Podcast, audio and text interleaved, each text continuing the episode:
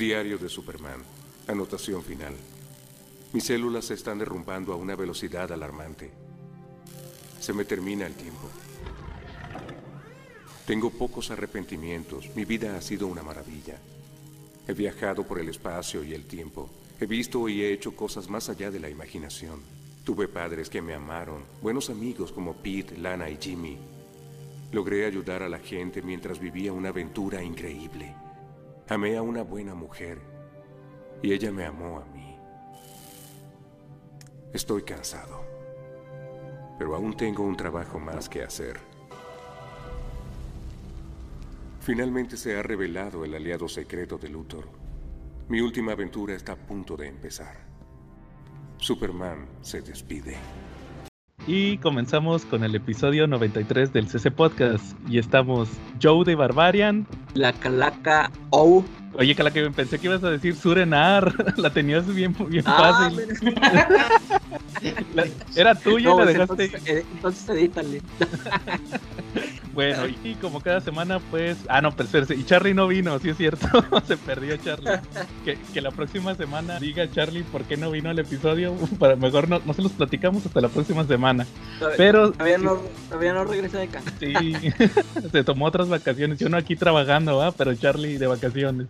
pero bueno, pero como quiera, eh, trajimos invitado. Esta ocasión nos acompaña nuestro amigo Jen de la cápsula muda, ¿verdad, Jen? Eh, sí, gracias. Aquí estoy de. Bueno, no solo la cápsula muda, bueno, eh, es de, digamos, el, el grupo de podcast mudos que es la cápsula muda, el playlist mudo, la cápsula extra y ocasionalmente la, la hora muda, que era el que originó todo. Con, con el que empezó la historia. Para Eh, los que no sé, igual si no sé si quieres darnos tus redes sociales y dónde pueden escuchar tus podcasts. No, hay que le busquen, para eso está el Google. bueno, bueno, ya, Ya. que si, ya que insisten, ahí está en este en, en Google, eh, digo Google, en el blog, el blog es lahoramuda.blogspot.com, ahí pongo todos los los este los enlaces para escuchar y también en, en Facebook pues busquen como La Hora Muda porque ya tiene rato que, que les pedí cambio de, de nombre al, al playlist mudo y me dijeron, no, ya le cambiaste como cinco veces. este, así, y no, entonces La Hora Muda en Facebook y en el blog, es, este, ahí están todos los enlaces o sea, para no batallar, lahoramuda.blogspot.com. Ahí están para los enlaces para el YouTube, para Evox, para todo, para desca- descargar y todo. Muy bien, bueno, y como cada semana, pues vamos a empezar mandando nuestros saludos. Primero, pues invitándolos a que se unan a nuestro nuevo grupo de Facebook, el de Comentemos Cómics Cabrones. Ahí estamos así en Facebook. Ya saben que es el, el- Anteriormente era otro grupo, pero ahora este es el mejor grupo para hablar de cómics en todo Facebook. Saludos a toda la banda que está ahí. Igual a también a Enrique Hurtado, que ahí siempre ahí nos está comentando. También a quien más, a Carlos Roldán, que no mandó sección esta semana. Bueno, esta semana no vamos a tener sección de nuestro amigo Carlos Roldán. También a Quetza, que también ahí quería poner unos memes esta semana. También no se nos olvide a Edsel Ábalos, a Alex Esqueda. ¿Quién más? A Frank Ramos, Calaca, se unió esta semana a Comentemos Eh. Cómics Cabrones. A Don Armando, Frank Ramos, saludos. Y también a nuestro amigo Chinaski, que no se nos olvide que también estuvo ahí comentando el episodio pasado. Entonces, pues ahí saludos a todos. Y pues los saludos de Y Charlie. ahora sí se te olvidó David. Ah, nuestro No, es que él no es del grupo, él es el CC4 y a nuestro CC4 David, Ahí es el cuatro. CC4 David, también que no se nos olviden los saludos de Charlie, Calaca, también a, a quién más, al Bebote, a los Silver Riders y a todos los demás que les manda saludos. A la IR. A la Rico también, que no se nos olvide. Y pues a todos los, a los amigos de Charlie ahí de, de su trabajo nuevo también, saludos que nos escuchan, Sí. según él. Todavía no nos aprendemos los nombres de No, pero, pero ahí saludos a todos. Y qué más, qué más, Calaca, este cochino español, no hay esta semana cochino español, porque fíjate que no llegó mi preventa de Smash, no llegó el Ultimate, no, Ah, sí, ya ves, es- eso es lo que pasa por no comprarle al papu.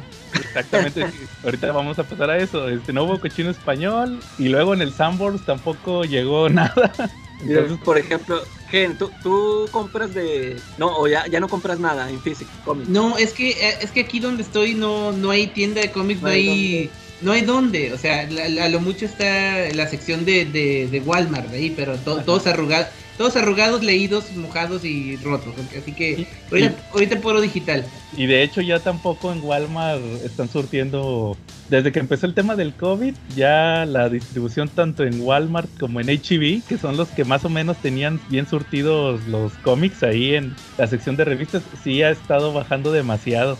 Es algo que ya he estado yo notando desde el año pasado y sobre todo ahorita porque, bueno, tú no lo sabes bien, pero eh, desde hace unas semanas he estado comentando aquí en el podcast que cerraron la...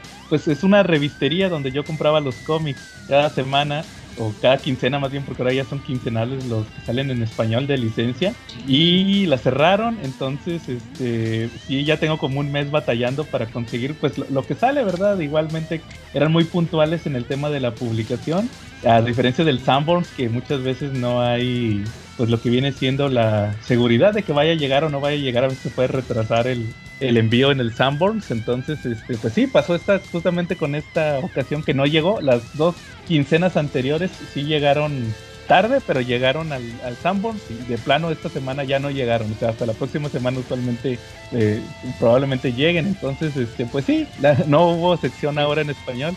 Qué mal pex, es que, es que de hecho se están acabando las revisterías en todo el, en todo el país. claro. Este, aquí, este, aquí yo tenía también mi revistería cerca a dos cuadras y este y ya tenía todo, todas todas conocidas de cuando se me pasaba algún número ya me iba a, todo no es que está ahorita está está cañón los tiendas de cómics las revisterías todo se está acabando todo todo digital ahora de qué van a vivir los pobres los pobres que talan árboles bueno, pues no importa, pero como quiera ya están reciclando porque también una de las una uno de los temas que, que tocaríamos en nuestra sección de cochino español, pero no lo vamos a hacer porque no hubo, no hubo cómics, fue que al parecer este están cambiando la calidad del papel y ahorita están usando un papel bien chafa que probablemente sea ah. reciclado. Pero eso es bueno para los árboles. estamos regresando al, tiempo de, la, de, de, las de vida, así bien chiquitas y con papel periódico. Exactamente. Ya traían un papel muy padre y resulta que al, al parecer no tengo la seguridad porque pues no he tenido las ediciones más nuevas. Al parecer ya están regresando al papel, como dices, el papel periódico, que muchas veces, curiosamente, en cómics vintage se ve muy bien, sobre todo en los, en los, en los eh, tomos eh, viejos. Por ejemplo, ahorita que he estado coleccionando eh, Teen Titans de, de Mark Wolman y George Pérez en tomos en inglés. Ese le ponen, les ponen papel en papel periódico, o sea, es un papel más nuevo, pero la esencia es papel periódico. Igual ah. Ahorita que he estado comprando los hardcovers de Man of Steel de John Byrne, de Superman, ah, eh, lo, están, lo, han estado ahorita coleccionando en hardcovers. También este, le ponen papel periódico, a diferencia de cualquier editorial de licencia en México que pues le va a poner el, si lo reimprime le va a poner el papel más nuevo así brilloso. Yo creo que con los cómics viejos no queda bien el papel periódico. a diferencia de los cómics nuevos que llevando la contraria y con esta tendencia que les digo que ahorita ya están volviendo a, para abaratar el costo poner papel periódico pues queda muy mal. De hecho le comentaba les comentaba hace unas semanas también de un cómic de Batman que salió hace, pues, hace como uno o dos meses que ya el, el tema del coloreo y todo eso moderno ya no te da para ponerlo en papel periódico. Realmente literalmente el cómic apestaba apestaba a la tinta tenía un olor muy fuerte por la sobresaturación de tinta que tenía por el en el papel. Entonces, como es papel absorbente, el tema de la, del papel periódico, ahí sí literalmente apestaba. Pero bueno. ¿Y esto del cambio de papel en, en a partir de cuáles cómics se, se, dio? Ya en los de los últimos que compraste de Superman de Bendis, ahí no viene así. Eh, no, el Superman de Bendis sí traía papel chido. Creo que nada más el último, este, el de el Mythological, el último trade de el último trade de Morris, de perdón, Morrison, de bueno, Morrison más adelante de Bendis, este, ahí ya es el papel ese, pero todos los anteriores eh, es papel así normal, o sea, del nuevo. De hecho, Calaca también ya, ya pedí con el Papu, saludos al Papu, lo, Action Comics, ya, ya los tengo. Están ahí en, la, están en la oficina de correos, no he ido por ellos. Ahí está. Ya estamos iguales. Y, y también que no se nos olvide, Calaca, pues ahora sí mandarle saludos en buena forma a nuestro amigo Marshall Fisher del grupo de venta de Comics Fisher. Saludos al Papu. Si alguna vez quieres comprar Gen, es, es un grupo de ventas de Facebook y te da muy buenos precios. y envío. precios encontrar, nuevos. Sí, nuevos Ah, de paquete. perfecto. Igual si quieres Eh, alguna edición, ajá, que... ¿En español o en inglés? No, están en español. Ah, paso. Ah, bueno, muy bien. Tú también le haces el, el feo al español. Por eso Sí, ah, creo que por eso puedes ente- eh, entender ahí que por qué la sección se llama cochino español. Sí, de hecho, no, yo siempre prefiero leer el, en su idioma original todo. claro. Sí, usualmente, fíjate que nos hemos topado con mucha gente que, eh, como por ejemplo en mi caso, yo los leo en inglés, digitales cuando salen, pero luego ya cuando quiero la edición física, más que nada por el tema del precio, las compro en español. Igual obviamente también reviso ciertos detalles como uno que voy a platicar ahorita, que, pero si ya de plano es una serie que yo veo muy difícil que sea publicada en español, ahí sí compro el trade en inglés, pero si ya es algo que por ejemplo Batman o Spider-Man, que es casi 100% seguro que salga en español, pues ahí sí me espero para comprarlo barato y más barato con nuestro amigo el Papu. Saludos al Papu. Pero como les decía, fíjense que esta semana, creo que es lo único relevante que podemos platicar sin lanzamientos en español fue que, Calaca, ¿te enteraste del tema del Astonishing X-Men? Ah, sí, que trae un error en la primera página. Sacaron una, edi- reeditaron Astonishing X-Men de Josh Whedon en, en un hardcover muy padre, la mitad de la serie, o sea, en teoría serían dos hardcovers todo, toda la etapa de Whedon. Y en el primero, en la primera hoja, no se fijaron la gente de Televisa, que son los que tienen los derechos de Marvel y de DC. Y hace cuenta que es como si viniera una, en la primera página, es como si la esquina, la- imagínate la, la hoja, la página eh, del cómic, y luego viene como encimada la, la esquina de la misma página, o sea, imagínate que sacaron dos copias de la misma página y la pusieron una encima de otra. Ok. Sí, En, la, en la, la primera página. Sí. sí. Es como Pero si es- imag- es- Ajá. se vuelve un objeto de coleccionismo. Ah, es como, como las estampitas estas de, de postales que, que Ah, imprimieron el, el avioncito al revés. Ándale, Ah. exactamente. Bueno, en, teo- en teoría, pero sí fue un error muy gacho porque es la primera hoja. O sea, o sea, abres el tomo y es lo primero que te toca. Y entonces, este, sí, realmente fue. Y luego no son, no son ediciones baratas, estos, porque fue un hardcover. Y luego Ah, para sí. que le estén regando en eso, sí, literalmente fue el. el solamente tenías un, un trabajo, o sea, el meme, ¿va? Solamente tenías Sí, un trabajo y, y no, no lo pudieron hacer bien. Y lo peor fue que como que no se dieron cuenta y al parecer salió así todo el todo el tiraje. Ponle que te lo acepto en, en un número de, de Ah, edición. La- o sea, a lo mejor 100 o no sé, pero es literalmente al parecer es todo el tiraje. Así que fue una regalada. Pero así hay gente que lo está comprando, así que pues ni modo. Ah, pues, está bien. Mira, Bueno. mejor que, que busquen el escaneo original, le e impriman la primera página y la peguen encima de esa ya. Sí, claro, así hay gente que hace eso también. ¿no? Y ahorita, eh, preguntando, este, ¿cómo están las traducciones ahorita?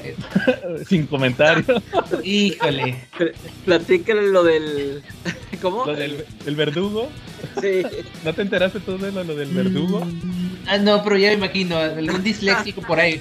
Sí, es que haz de cuenta Así- que así sacaron un cómic el año pasado de... Era la historia de Batman Dark Knight Dark City, no sé si la ubicas. Ajá, sí. De cuando al Riddler, al acertijo, le, se le mete el chamuco y quiere matar a Batman, que tiene- es una historia muy buena de Peter Milligan. Y resulta que, pues obviamente el- en inglés, fueron, es que nada más fueron tres números de Batman. No recuerdo si es Batman o Detective Comics, es uno de esos dos. Y obviamente como sacan en, lo sacan en tomo, le incluyen material extra. Entonces se les ocurrió que ese material extra fueran otras historias escritas por Peter Milligan en el título de Batman. O sea, al final era Batman de Peter Milligan, pero obviamente decía Batman Dark Knight Dark City. Y había una historia que se llamaba, eh, ¿cómo era Calaca? El verdugo eh, tiene tacones altos o algo así. Y, y obviamente un disléxico el que hizo las traducciones. Y en vez de verdugo, pues me ya te imaginarás qué puso. Sí, no, de hecho ya, ya estoy viendo estoy viendo la página ahí en, ya en, Sí. en Facebook. Fue muy famosa en su momento. Entonces Ya, ya le, encontré en Google. hasta sacaron memes y todo. ¿ah? De, de Batman Ay, acosado por ese tipo en tacones. Entonces, este, esa fue de las de las más famosas de los. De hecho, eh, eh, hace años existía un grupo que se llamaba Televisa Comic Fail. Ah, Así se sí me acuerdo de ese. Sí, ese sí me acuerdo, sí supe de esos. Era donde ponían todos los todos los errores porque literalmente Cada. Sí, Pero fíjate, igual a lo mejor tú no lo, tú no, lo sabes, pero hace años corrieron a un traductor de, de Televisa, de los que hacían las traducciones, y como que se enojó mucho y se aventó en una página, se aventó así como una confesión, pero eran, ah. Fueron como 20 páginas, se da cuenta que era un texto bien largo, fácilmente como que, querido diario, ¿ah? empezó a escribir la historia de su vida y empezó a explicar cómo entró a trabajar ahí. Fue de los primeritos cuando agarraron la licencia de Marvel allá por principios del 2000 que le quitaron la licencia a Beat. Se das cuenta que se aventó una carta acá, casi casi su, su biografía. Y ahí explicó, eso, eso está bien interesante porque muchas veces también juzgamos nada más y se aventó su confesión de, de cómo fue todo eso en aquel entonces, cómo, cómo primero con Marvel empezaron bien sencillo, pero luego le ya cuando Beat de plano quebró, tomaron DC y no les, no les dieron presupuesto para más traductores, sino que literalmente tenían que aventarse ellos el doble de chamba. Luego también que metían becarios, bueno, eso siempre se ha sabido, que metían becarios y mencionó muchas situaciones conocidas eh, de errores así que, ah, sí me acuerdo de cuando pasó esto, ¿verdad? Y, y al final cómo lo corrieron de, de, la empresa. Se aventó también uno que otro chismecillo, pero sí es muy interesante ese tema, que sí, sí, de plano, a mí en lo personal sí me dio otra perspectiva de, de cómo trabajan ahí, pero sí, como quiera, no, pues deben de tener lo que, eh, o sea, siempre se han agarrado en que tienen correctores de estilo, debe de haber una persona ahí mm. que detecte todos los errores, pero la realidad es que no lo hacen. y pues este error que les platicaba ahorita de las Astonishing X-Men fue ahí fue de la imprenta, pero pues igual ahí ya salió, pero sí, o sea, las traducciones siempre ha sido un tema bien, bien recurrente en, en, lo que viene siendo en Smash, en Smash que es Televisa. Pues, estoy viendo una imagen bien buenísima de este polocazo de, de la de Batman. Ah, de, sí. de, los tacones. sí. Esa fue la más famosa, estuvo muy padre. Ajá, ok. Bueno, no, pues qué chido. Sí, Calaca, ¿algún tema que traigas esta semana que quieras mencionar? Sí, a ver, vi una película, a ver, también como Genes, este, amante de las películas, a ver si ya la vio, una que se llama I Care A Lot. I Care A Lot, sí, ya la vi, este, la vi la semana pasada, sí. Mira, me gustó más de lo que pensaba que me iba a gustar, ¿eh? como digo, digo muchas veces, porque siendo el tema que, o sea, no es terror, es como que más dramática sobre la manipulación de, bueno, le quieres contar tú y yo, yo Sí, bueno, ¿Tú, yo, ¿tú no la has visto? No, no la he visto, ¿de qué va? Es, a ver, cuéntame, yo te digo. Sí, es la actriz esta que salió en Gone Girl. No me, acuerdo cómo, se llama. Se llama Rosa, Rosamund Pike. Rosamund ah, Pike, exacto. Pero pues ya sabes, o sea, como que ya la escogen para esos papeles de, de cabrona. Ah, oye, espérame, espérame. No es la de la del enanito de Peter Dinklage. ah, ya no, la vi, pero ya vi un resumen en YouTube. Ya, sabes de qué se trata. Sí, ya, ya, sé de qué. Ya sabes de que esta que se aprovecha de los de los viejitos, ¿no? Y ah. lo que te iba a decir es de que lo, lo que a mí no, o sea, me desesperó. No, no, no voy a decir que no me gustó el final, sino que me desesperó que o sea, que la vieja esta que se sale con su. se sale con la suya, ¿no? Bueno, al final tiene su merecido. Este, pero eh, es, es, la normalmente cuando tú ves una película este tú empatizas con el protagonista no y aquí la protagonista es una o sea es una mierda no este o sea yo desde el principio yo ya, ya me imaginaba por dónde iban los tiros dije no esta se va a topar hasta hasta todo lo que está haciendo algún momento se va a topar con alguien que le o sea con alguien que no se debía haber metido y pues es el la mamá de este cuate no de este enanito.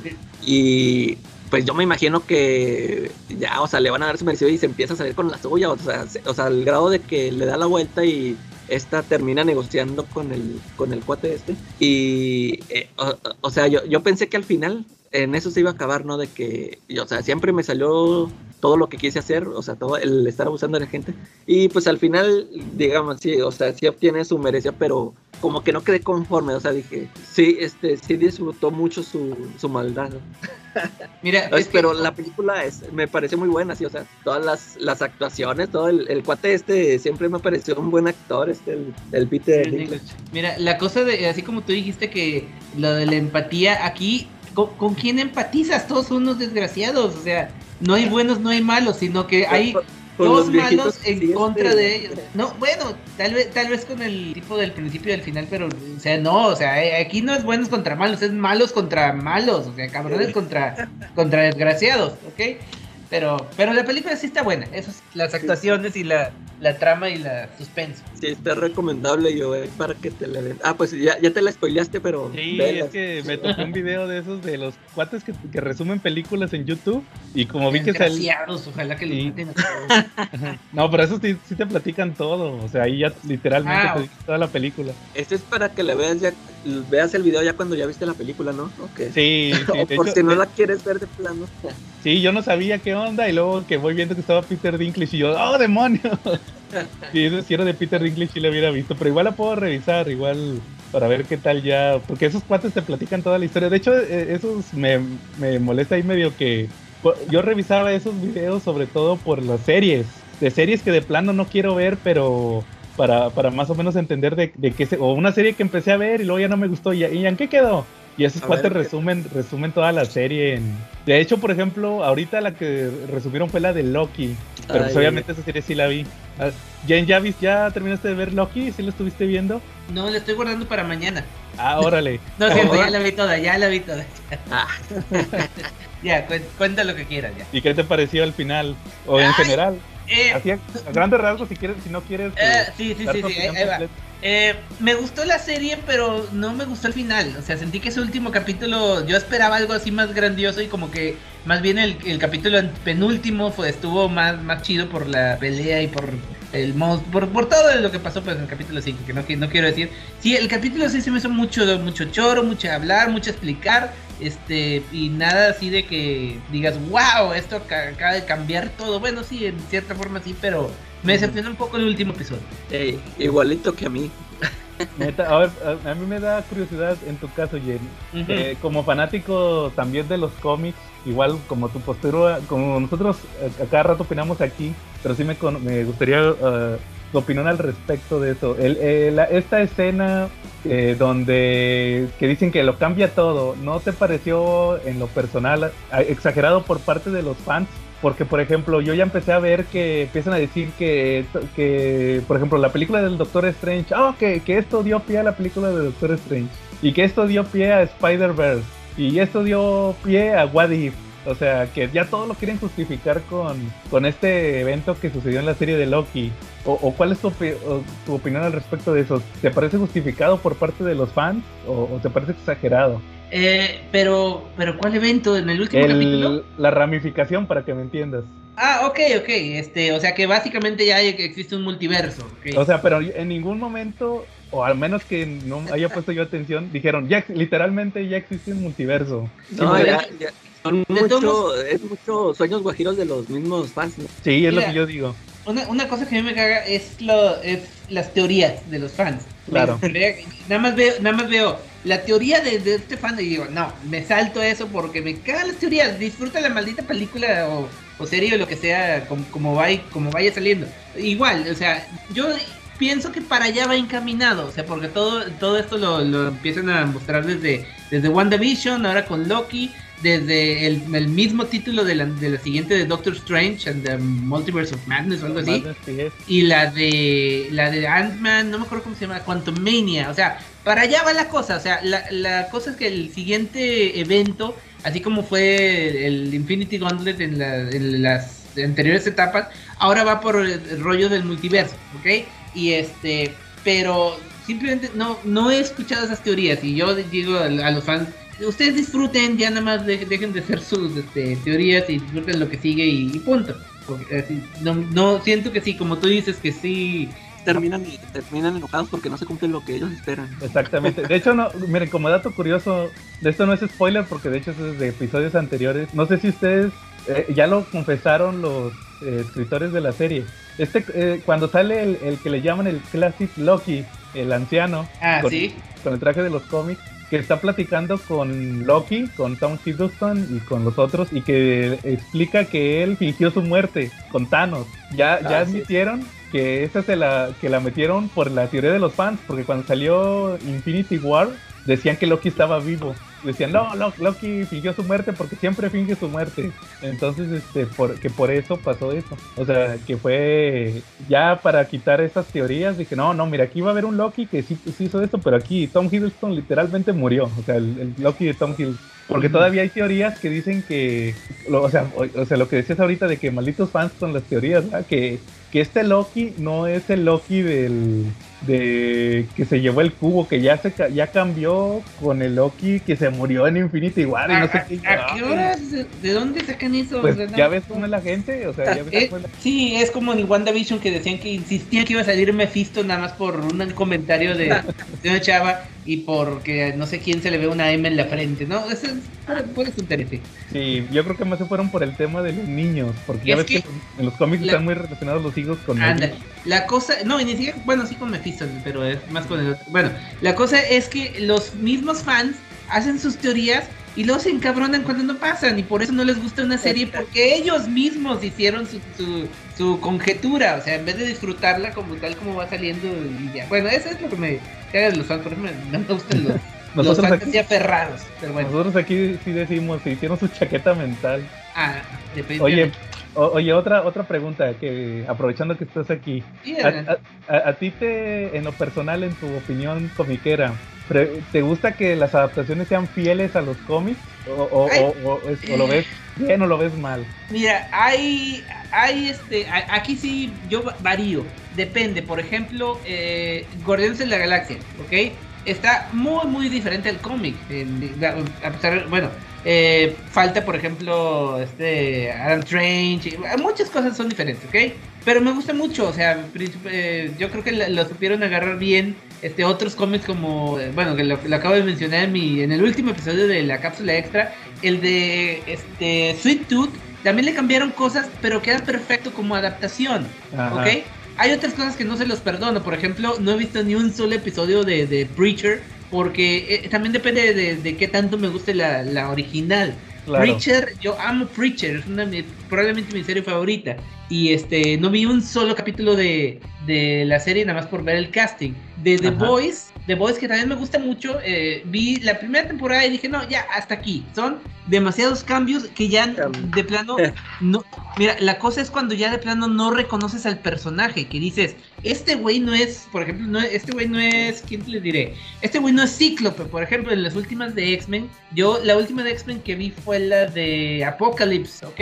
Aquí dije, estos güeyes no son los X-Men, ya no los reconozco, ya no, ya no sé qué, ya nada más, nada más porque me dicen que es Cyclops y que es este Nightcrawler, este, nada, más tengo que creerles por eso, pero no, no tiene nada de la esencia de lo que era el personaje, o sea, puede haber cambios conservando la esencia, aquí definitivamente le cambiaron todo.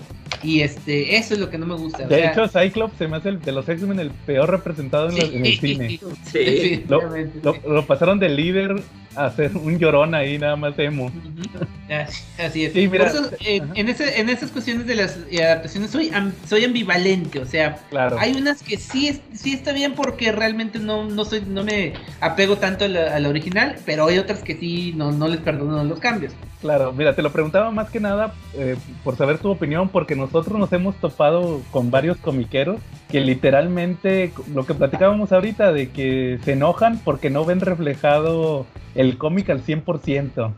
O sea, hay cosas que a mí en lo personal se me, se me, decían muy, se me harían muy ridículas ver explicadas en, en, en el cine. En mi opinión personal, siempre he aclarado que es mi opinión personal y que pues pues yo creo que no no no aplicarían literalmente en el cine y se enojan, yo noto que se enojan, o sea, ahorita mencionaba la palabra adaptación, es que es una adaptación, significa que vas no vas a trasladar el 100% de lo que ves a, otro medio, es una adaptación, tienes que adaptarlo, la misma palabra te lo dice, no puede ser igual. Y, lamentablemente hay mucha gente que se casa con, por ejemplo, lo que decías ahorita de Mephisto. Es que, o más bien lo que yo decía, de que es que Mephisto está relacionado con los niños. Entonces tiene que salir forzosamente Mephisto. Entonces, igual, eso, ese es el detalle que yo he notado. Por eso te lo preguntaba más que nada ese tema. Es, por ejemplo, por poner un ejemplo bien sencillo. Eh, ¿Recordarás cómo surge Venom en las películas? Mm, ah, sí, sí. Eh, comparado con el cómic, sí. También, este, por ejemplo, en, Spider-Man 3, ¿recuerdas que en Spider-Man 3 de Sam Raimi nada más cae del espacio literalmente en un meteorito? Y ahorita ya te lo manejan que cae en una nave. Yo creo que es una explicación muy sencilla, o sea, simplemente venía del espacio. Y yo veo que, que literalmente comiqueros muy hardcore te dicen, no, es que tienen que haber Secret Wars ¿Quieren que adapten 12 números de Secret Wars para explicar el origen de Venom? Exactamente. Y luego le dices, No, oye, pues- pero es que, es que presentar a Venom como tendrías que hacer Secret. Y ¿sabes qué te contestan? Es lo peor, que ahí se me hace el, el epítome de la ñoñez. No, que, que, pues sí, que tendrían que explicar. O sea, ellos ven positivo que adapten Secret Wars porque se vería muy chido. Entonces, este sí, yo digo, ay, esta gente de plano, no- nunca los vas a hacer cambiar de, de opinión. Van a vivir en su mundillo quejándose de las adaptaciones. Pues, pero bueno, mira, este, últimamente puede- todo puede pasar. O sea, jamás esperamos ver el, el Thanoscóptero de- de- del universo Y ya Marvel. Y ahí está. Así es. Oye, y por ejemplo, ahorita que mencionabas Preacher, fíjate que yo recuerdo que en su momento a mí me molestó mucho eh, el cast de Tulip, de Tulip, porque Mm, era, sí. ¿sabes qué? Acá en, en la serie Sí. era...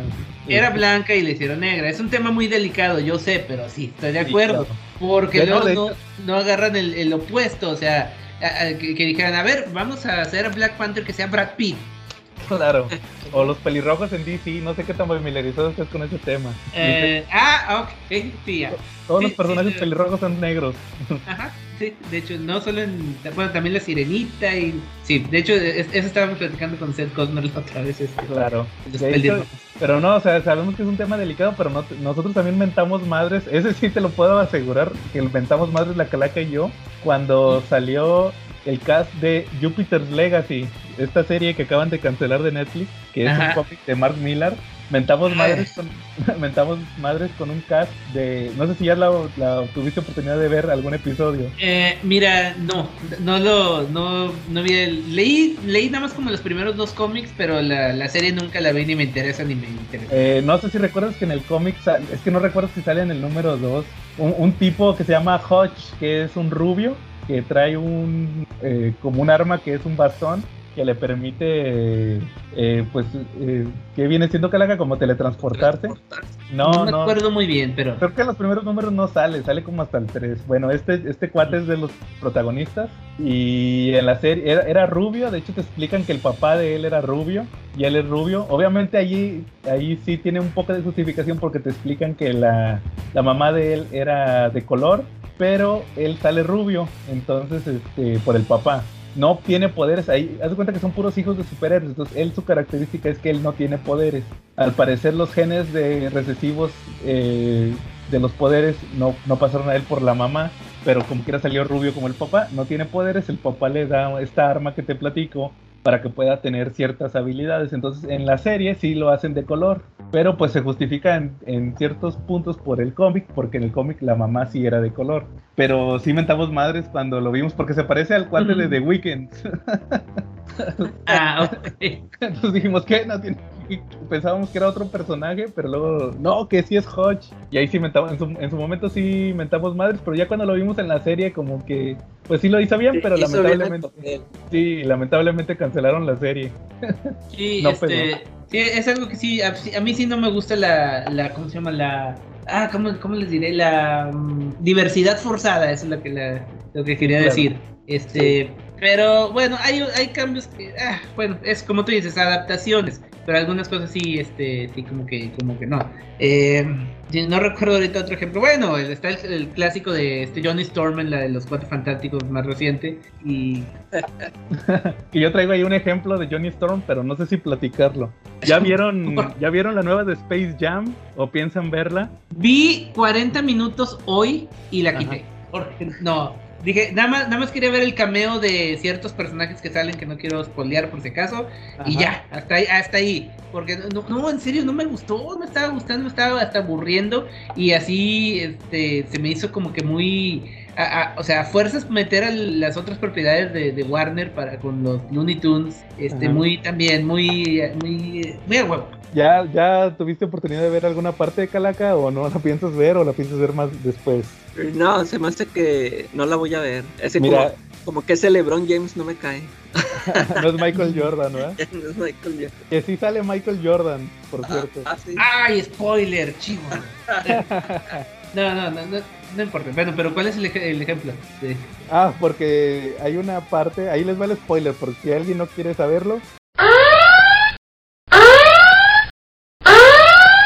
Ahí, ahí les va. Eh, hay una parte a medio juego. ¿Se acuerdan de la.? O sea, es que literalmente es una, una calca de la primera Space Jam. O sea, tiene la misma. La parte del juego, me refiero a la parte del juego. Que, que van perdiendo y luego en el medio tiempo recapacitan. Y luego ya en la segunda mitad ya regresan. Todas las películas de deporte son así, todas. Exactamente. Pero Space Jam literalmente es igual. Entonces hay una parte donde están todos así desanimados porque van perdiendo por demasiado y luego ya dice, creo que es el gato silvestre que dice, ¿qué creen? Encontré a Michael Jordan. Y se empieza a escuchar la, la cancioncita esta que le ponían cuando entraba a jugar. Los Bulls. Eh. Sí, con los Bulls. Y luego, oh, sí, puedo verlo, ahí viene, va. Y puedo escuchar sus pisadas. Y entra y, y es Michael B. Jordan. Ah, no Y le dicen, Silvestre, no es Michael Jordan, es Michael B. Jordan. Debiste de haber traído a Michael A. Jordan, no al, al A, no al B. Y dice, y, y, ahí hace el comentario que sí me, oh, me pegó en la ruquez, porque dice, pasaron 25 años, pensé que había envejecido con gracia. Creo que fue el, único, fue el, único, chiste que me gustó de toda la película. Literalmente, la estructura es la misma y es le cambian de jugar contra extraterrestres a jugar contra videojuegos. Es, literalmente es eh, los Looney Tunes contra HBO Max. es que me, me recordó un, un cómic de, de, ¿sí saben de este, de este Jim Mafood? Sí, sí, sí son ustedes. Este, eh, uno, uno que hizo un, un What If, pero cómico en Marvel. Eh, hay una hay una historia donde llegan los, los Vengadores de su primera su primera misión o algo así, de sus primeras misiones, así de, ah, qué chingón, ganamos y todo, ¿qué? Y entonces Black Panther se quita la, la máscara y es blanco y rubio. Y así todos se quedan de, ¿qué, qué pedo? ¿Qué, qué pasó? Y lo, ¿qué? Lo, ¿Eres blanco? Y lo, sí, lo, y lo, pero es de África, y lo, sí, de Sudáfrica. Y lo, este, güey, pero te llamas Black Panther. Y luego voltea, bueno, ella es Black Widow, ¿y por qué no le dicen nada? Y, y, bueno, este está bueno, chequenlo. ¿Cuál, cuál es este? Se llama ese ¿Es en el What If? Mira, sí, no es What If, es Waho, así. Ah, Waho, sí. Ay, yo lo quiero. Así. Está, está bueno. Órale, a ver si lo reviso. Sí, entonces, este, pues literalmente de eso se trata la película. Fíjate que yo le vi un potencial desperdiciado en... Bueno, es que tampoco puedes esperar mucho de una película de Space Jam. Pero, por ejemplo, al principio sale que, que así como spoiler, ¿no? porque tú no la has visto, te, te, explican que cuando LeBron James lo avientan al mundo de los Looney Tunes, está solo Box Bunny. Se fueron todos los Looney Tunes a, las otras propiedades de, de, de Warner Brothers y así literalmente lo abandonaron. Entonces yo creo que ahí hubo un potencial desperdiciado porque eh, no hay, o sea, él, él convence a LeBron James de que junte a los Looney Tunes. Él quería juntar a Superman. De hecho creo que eso se ve en el tráiler, que quería a Superman, a Batman y a todos para el juego de básquetbol. A King Kong. A King Kong también. Ah, también hay un chiste con King Kong que da gracia, pero es casi al final. Entonces, ah, bueno. este, total que al final los reúne, pero no te, no ves una evolución en el personaje. O sea, yo creo que tampoco puedes esperar mucho de los Looney Tunes, pero yo creo que ahí hubiera estado interesante ver que a Box Bunny, no sé si tampoco quisieron romper la tradición del personaje o no sé, verlo más desarrollado, porque literalmente nada más, ah, ya los junté bien y, y saca una lista y los, los palomea. Y así de sencillo, o sea, pero no ves que literalmente él sufriera porque estaba solo. O sea, ahí pudieron haber explotado un poquito más el personaje, pero no, no lo hacen. Güey, ya fuera... son, son Looney Tunes. Por eso. También mucha, mucha. Sí, no puedes esperar mucho, ¿verdad? Tampoco de Looney Tunes, pero bueno, ahí. ahí... Mira, Ajá. a mí el potencial que se me hace para de, de lo, del Looney Tunes es que espero que Warner se dé cuenta de que tiene un chingo de propiedades chidas que pueden mezclar, juntar y, o sea, sin problemas de derechos y hacerle la competencia a Disney, pero cañón. No uh -huh. solo con, con, lo que pensaban hacer con el universo de DC, que la regaron gacho, pero, o sea, tiene, tiene un, un chorro de potencial, o sea, de, de lo, por los derechos y de todos estos personajes que espero que aprovechen eso con algo un poquito mejor que Space Jam. Pues sí, de hecho ahorita ya ves que tienen ya el HBO Max, entonces igual pueden hacer muchas cosas interesantes con eso. Esperemos y ahora sí ya lo hagan con esta plataforma porque ya el hecho de tener una plataforma igual como lo está haciendo Disney, pues uh -huh. pueden aprovechar más su potencial. Entonces pues igual a, a ver qué pasa. De hecho, no sé si ustedes alguna vez leyeron cuál era el cuál era el plot que se filtró de Space Jam, de esta nueva Space Jam, que era no. que era la máscara, no. el pingüino de Danny DeVito y no me acuerdo qué otro villano, era iban a ser ellos los villanos. la, máscara no, la máscara no tiene nada que ver con Warner. Eh, eh, sale en la película. ¿En serio? Y la película está en HBO Max. Sí. Ah, solo que sea por eso, porque la máscara es de, bueno, en el cómic es de Dark Horse. El, cómic es de Dark la película, Y la película es de New Line, no es de Warner, que yo sepa. Pero quién sabe, a lo mejor ya ha comprado New Line, no me está... No, de hecho creo que las de, New, las de New Line son de Warner. Ah, ¿sí? No, pues eso no sabía. Ah, ok, o sea que pueden, pueden meter hasta El Señor de los Anillos, por ejemplo. De hecho, El Señor de los Anillos está en HBO Max, es de las pocas que están todas completas. Pero... Ahorita que Ahorita que me acuerdo, la serie de televisión la va a hacer Amazon, ¿no? Ah, de hecho yo también estaba... Sí, fíjate, cuando, cuando vi que El Señor de los Anillos estaba en, en, H, en HBO Max, dije, ah, espérate que Amazon no iba a sacar una serie. Yo creo que ahí, eh. creo que ahí es diferente los derechos de las películas a los derechos del material tal cual, derechos de autor de la, del material relacionado. O sea, a lo mejor las películas son propiedad de Warner, pero lo que saquen relacionado al mundo del Señor de los Anillos, pues pueden ser otros, otras licencias. Igual, pero ahora sí pueden, pueden usar a Freddy Krueger y a Jason también. Ah, de hecho, fíjate que eso no me gustó porque no están todas. Está de las de... Ah, que por cierto, uno de los primeros episodios, aquí cuando la Calaca me recomendó su podcast de Laura Muda, uno de los primeros que me aventó fue el de las películas de Freddy Krueger. Y, está de la. Tiene Sí, está de la 4 en adelante, o sea, las chafas. De las de Freddy Krueger, qué raro, o sea, Freddy Krueger todas, todas son de New Line, pero las de, las de Jason, nada más a partir de la de, de la 9, es, la, bueno, nada más la 9, la X y la de Freddy contra Jason son, son de New ah, Pues de hecho, curiosamente, nada más, en, en, HBO Max nada más está la, la de Jason Goes to Hell. Mm, la única que está. Y de Freddy está de la 4 en adelante. Pero la 1, 2 y 3 están en Netflix. Entonces yo creo que es por eso.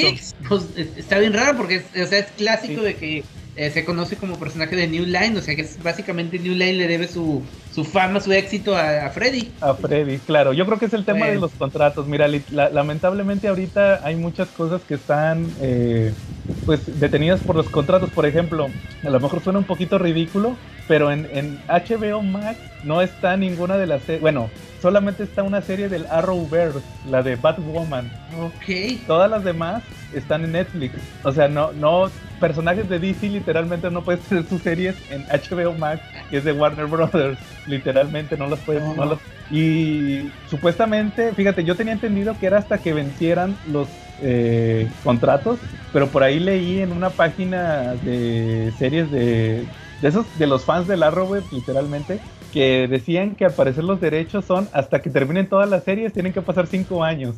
¡Puta! o sea, se tienes que esperarte a que termine Flash o una de esas series y luego ahora sí, esperarte cierta cantidad de años y ya la van a quitar de Netflix y se la van a aventar a HBO Max. Pasó lo mismo con las, las de Marvel, ¿no? Las de Daredevil y esas ah, que sí, también, no podían usarlas por cinco años los personajes. Al parecer, sí, por eso dicen que a lo mejor Matt Murdock va a salir en la de Spider-Man.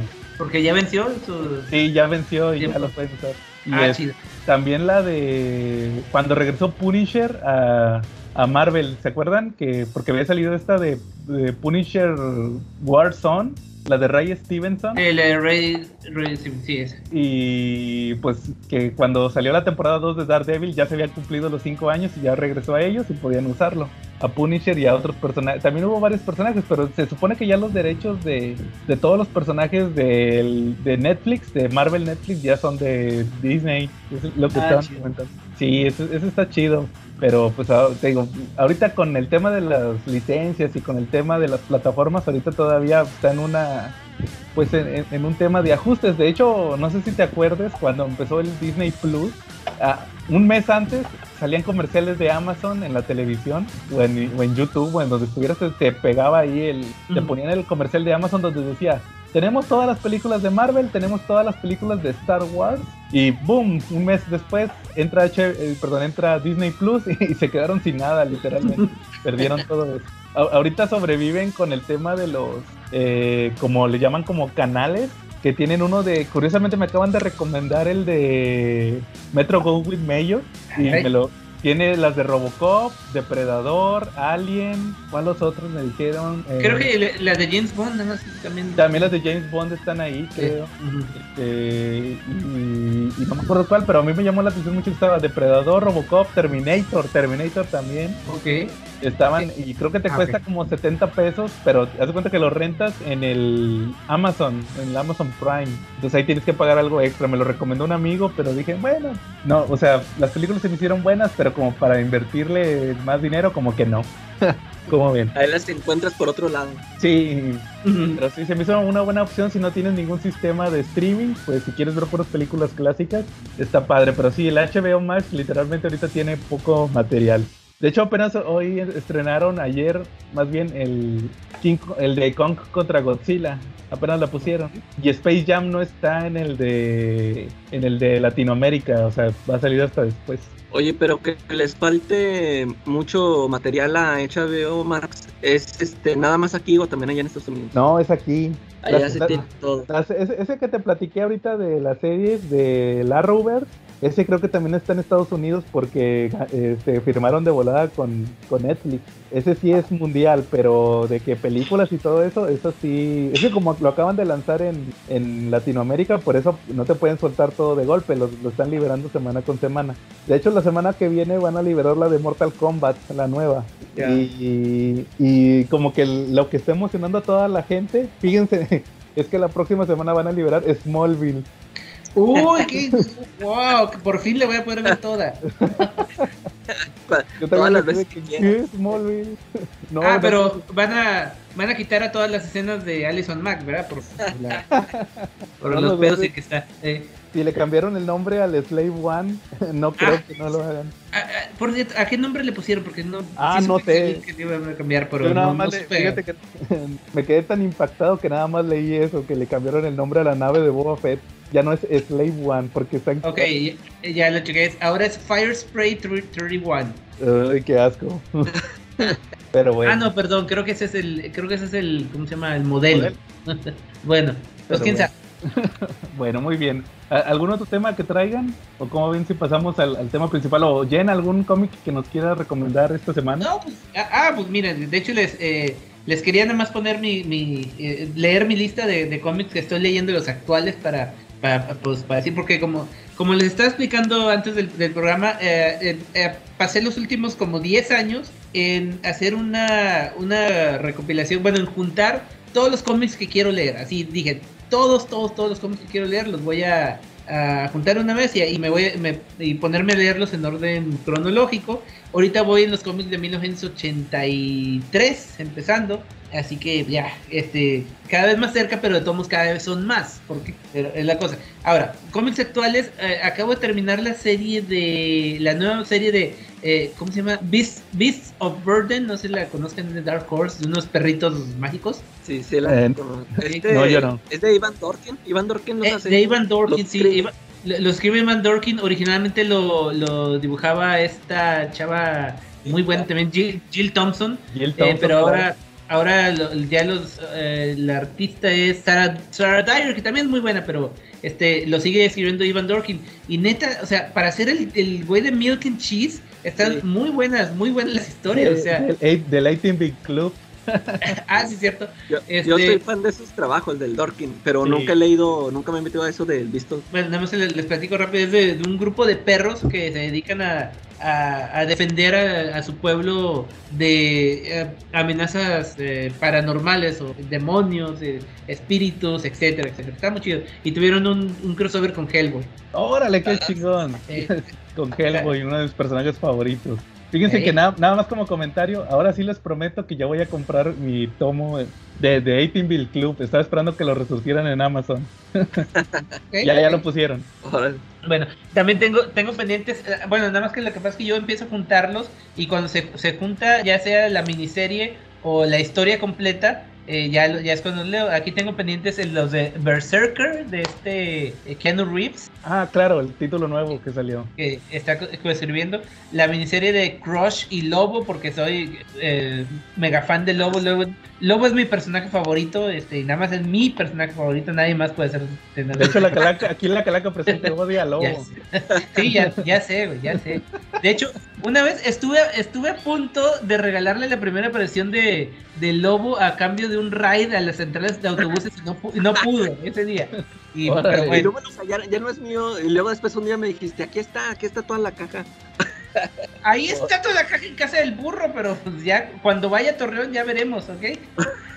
De hecho, yo acabo de comprar, eh, ahí la puse, por eso únanse a Comentemos Cómics Cabrones, ahí donde subo las fotos. Acabo de comprar eh, dos tomos que salieron en, de DC hace, ah, que sería hace como dos o tres años. Nada más que los quitaron de Amazon, ya hasta hace poco los conseguí que son, es todo, todo lo del lobo de Kate Giffen y Alan Grant. y Kate, Giffen, Alan Grant y este, ¿quién fue el que se copió al, al Flanagan Calaca? Este, Simon Beasley. ah, ah Sí, o sea, es, son, lo sacaron en dos trades en DC. Son las... es, un, chorrísimo de. No, no, bueno, es que es, eh, es más Kit Giffen y Simon Beasley. Ah, ok. Entonces, los, las primeras miniseries trae el para el para, para ¿qué? Paramilitary Christmas. Paramilitary Special. Este, Lobo, Lobos Bag. Lobos, Lobos Bag, este, ¿cuál era el otro? Infanticide. Ah, sí, cierto. Esa es buena. De hecho, el, primer tomo trae la primera miniserie, que esa ya la he leído en mil veces, la de Lobo. Luego el para el para oh, paramilitary, paramilitary Christmas Special. Y el, y el Lobos Back. Ese trae el primer trade. Y el segundo trade, ese no me acuerdo cuáles trae, pero trae las que siguen después de eso. Entonces, sí, ya tenía rato que quería. No los he leído todavía, o sea, literalmente de Lobo nada más he leído la primera miniserie varias veces. Entonces, ya en los próximos días me voy, voy a estarlo leyendo. Bueno, ya comentaré. Este, Oye, de, este de Crush, de Crush y Lobo llevan, creo que son apenas dos números, ¿no? Van dos números, sí. Yo, eso sí estoy esperando que se junte la, la serie. Sí, yo, yo, acabo de checar el número dos y ya, ya, ya me interesó. Órale. Oh, sí. Este, también tengo pendiente lo de Geiger, de este Geoff Jones en ah, Image. Ese yo tengo los cuatro números en físico, los he estado ah, leyendo. Eh, porque haz de cuenta que ese, siempre platicamos con un amigo, con este Claudio, el, del, el de la, etcétera, eh. que Geoff, Jones es bueno, pero con personajes este, que no son suyos. Siempre hemos que, siempre habíamos dicho que a, ver cómo, le, cómo será con una historia original de él. Y esta es la primera que yo recuerde. Eh, debe haber más por ahí alguna, pero la primera historia o el primer cómic regular que es originalmente suyo, o sea, no se está no está agarrando un personaje ya creado, que es otra es la, la cosa. a, ver, a, ver, a, ver, qué tal está, no, no lo sí, Está interesante la premisa, a mí lo que me llama la atención es cuánto tiempo irá a durar Gary Frank. Ah, buen punto. a ver cuánto aguanta el paso. Sí, porque yo no sé si es una miniserie o va a ser una serie regular. Y si es una serie regular, ¿cuánto tiempo va a aguantar Gary Frank? y sobre todo cuánto les va a durar el berrinche contra DC. No, no porque estén fuera de DC, sino porque por, por, algo están haciendo la miniserie por fuera, ¿verdad? Porque ya quieren experimentar con otras cosas. Entonces, pues, Pero Geoff Jones está bien metido en, el, en la onda cinematográfica también. Sí. él no creo, no creo que se pueda salir bien tan fácil de DC, así que... Sí, de hecho, ahorita, ahorita que mencionabas que lo que pensaban ustedes de, de Jeff Jones, yo siento que el haberse metido tanto en esa onda por varios años y alejarse de escribir, por eso hizo cómics tan malos durante los últimos años. bueno, eh, y también tengo, tengo pendiente los de Lock and Key y Sandman. Órale. Este, que sí tenía razón, este, además había salido un número, el, cero, ahorita ya salió el cero y el uno, este, porque Lock and Key está buenísima, uno de los mejores cómics que he leído en mi vida, creo, definitivamente. Eh, y eso que es de este cuate de Joe Hill, el hijo de Stephen King. Stephen King. Y les voy a decir, eh, yo empecé a leer sus libros nada más por ser hijo de Stephen King. Y yo, yo he leído todo lo de Stephen King y cuando digo todo es todo. Y dije, bueno, pues vamos a ver qué tal es el hijo. Sus libros apestan gacho, pero gacho. Este, leí el primero así que como que muy, muy así de, ah, está más o menos regular, así, el de Horns. Luego eh, leí el otro, el de, el que hicieron miniserie, de, bueno, serie de televisión que ya cancelaron. Que cancelaron. Se me olvidó el nombre. Exacto. Sí, pero con números y letras. También lo, lo, leí, ese sí, híjole, está larguísimo y batallé, pero lo acabé. Nada más por, por porque ya lo había empezado y pero, sí, pero no me gustó y luego empecé a leer el siguiente, el de Fire, The Fireman o algo así. Ese sí, lo dejé a los primeros capítulos, dije, no, no puedo, no puedo definitivamente. Y entonces cuando vi lo de, de Lock and Key, dije, no, no espero gran cosa de este de este Joe Hill y resulta que está buenísimo, claro. pero buenísimo así, definitivamente. Y otra serie que estoy leyendo, Manifest Destiny, es una de, esas, una de estas series que es buenísima también y muy pocos están hablando de ella. No sé si la conozcan ustedes. Yo nada más el nombre me suena. No, no, no. Bueno, eh, ahí les va rápido, ya, ya para pasar al tema principal. Este es, eh, no, sí conocen a Lewis and Clark y no son este, los de Superman y, y Luis Sí, los exploradores. Los exploradores que fueron los primeros en cruzar de, eh, Estados Unidos de, de, de oeste, de, no, de este a oeste, en trazar la ruta hasta California, ¿ok? Bueno, entonces este es una, un recuento de ese viaje, pero donde según eh, lo oculto es que están buscando exterminar una serie de... Hay unos arcos, así como el de Seattle, no Seattle, es este... No me acuerdo qué, qué ciudad está, que son portales a dimensiones paralelas y hay monstruos. O sea, han, a, través del, viaje han combatido con zombies hechos, zombies plantas, con este, eh, así como los centauros, pero son búfalos, mitad búfalos, mitad humanos, con, eh, con este, unas especies de, de aves de rapiña, pero este, con inteligencia, con ranas gigantes, o sea, y un chingo de, criaturas que, o sea, lo que tienen es, que llegar, no, no, solo llegar a California, sino exterminar todas esas criaturas, y está también muy, muy bueno, y es esos cómics que está bueno y casi nadie habla de ellos, pero sí se los recomiendo, Manifest Destiny, por los que les interese. Por. Ahora les oye bien interesante, de hecho, nada más como dato curioso, y porque siempre hacemos referencia a los Simpsons, yo a Luis y Clark solamente los ubico por cuando fueron Lenny y Carl en un episodio de los Simpsons. Ok, sí, no, son, bien educativos los Simpsons. Sí, y de hecho, ahorita que mencionabas al, al Lock and Key, no, no, nosotros no hemos tenido episodios de Lock and Key simplemente porque nuestro amigo Charlie no los ha leído, uh. no los ha comprado, porque de hecho ya se publicaron en español con traducción, eso sí te lo puedo decir que es buena traducción, no los publica Televisa, los publica otra editorial, la Panini, la de los álbumes y todo eso, álbumes de estampitas y todo eso. Entonces, eso sí traen buena traducción y ya publicaron todo Locan Key. Entonces, este. Eso no tiene pretexto. Sí, no tiene pretexto. Y yo siempre le decimos, Charlie, compra Locan Key, no compres. Es que ya el puro Marvel, quiere comprar puro Marvel. como dato curioso, este, acabo de checar, tengo 43.580 cómics digitales en mi, el disco duro.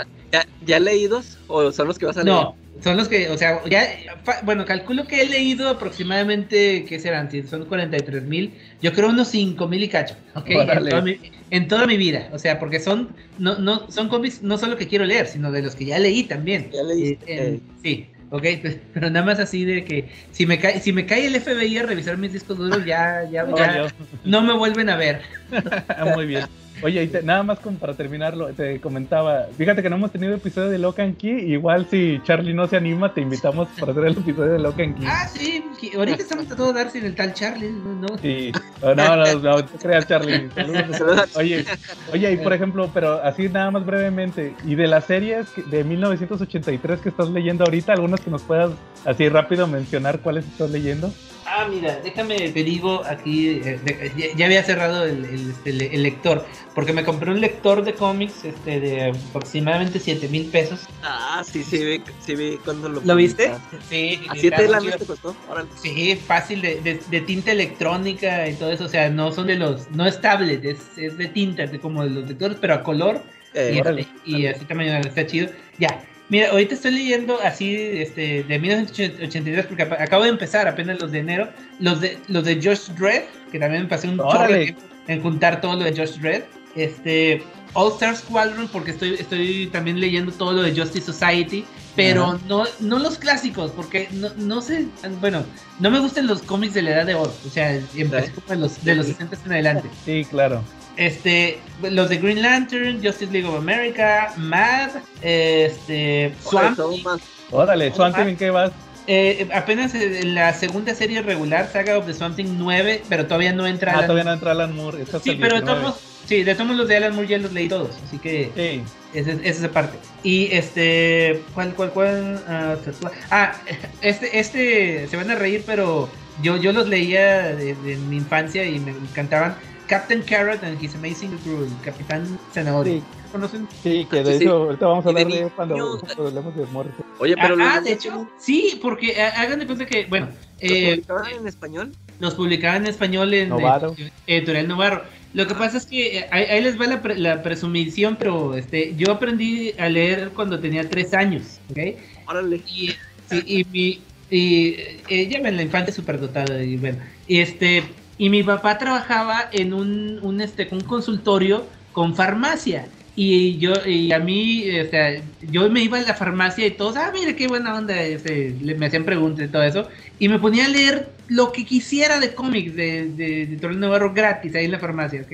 Así que leí, leí eso, leí, leí a Teen Titans, me acuerdo mucho de Teen Titans, que también los estoy releyendo ahorita los de Grand los de este Wolfman y, y este Pérez. Sí, y entonces me acuerdo de haber, yo también leía los de Captain Carol, sí me acuerdo, y ahorita los estoy releyendo este nuevamente.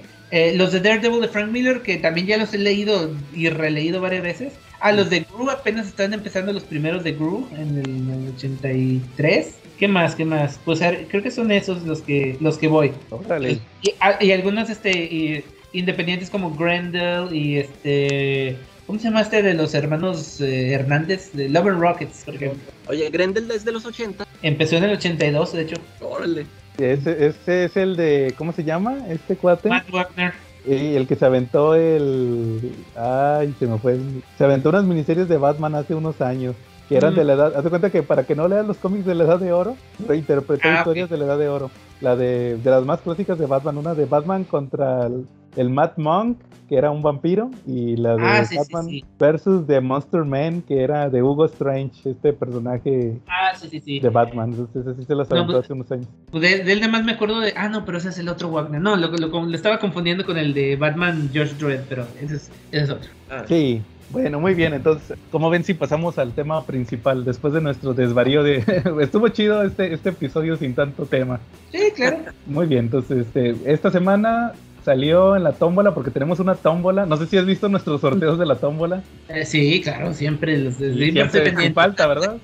siempre estoy pendiente. Siempre comentáis. Tenemos una caja con papelitos, entonces para cuando no sabemos qué tema, que lo dejamos a la suerte al azar. Entonces, uno de esos papelitos decía Grant Morrison y salió esta semana. Grant Morrison. Ahora, ahora les pregunto a ustedes, ¿Cómo conocieron o cómo fue cuando escucharon sobre gran, sobre ese pelón llamado Grant Morrison? ¿Calaca? yo, eh, como siempre, ya, ya se la saben, yo lo conocí con Spawn. Ah, a, Alan Moore, a Neil Gaiman, a Frank Miller, a Grant Morrison los conocí con Spawn y en ese momento yo ni sabía ni quiénes eran. Este, Sí, los anunciaban de que, ay, este número de Spawn lo escribe fulanito, y para mí era un don nadie.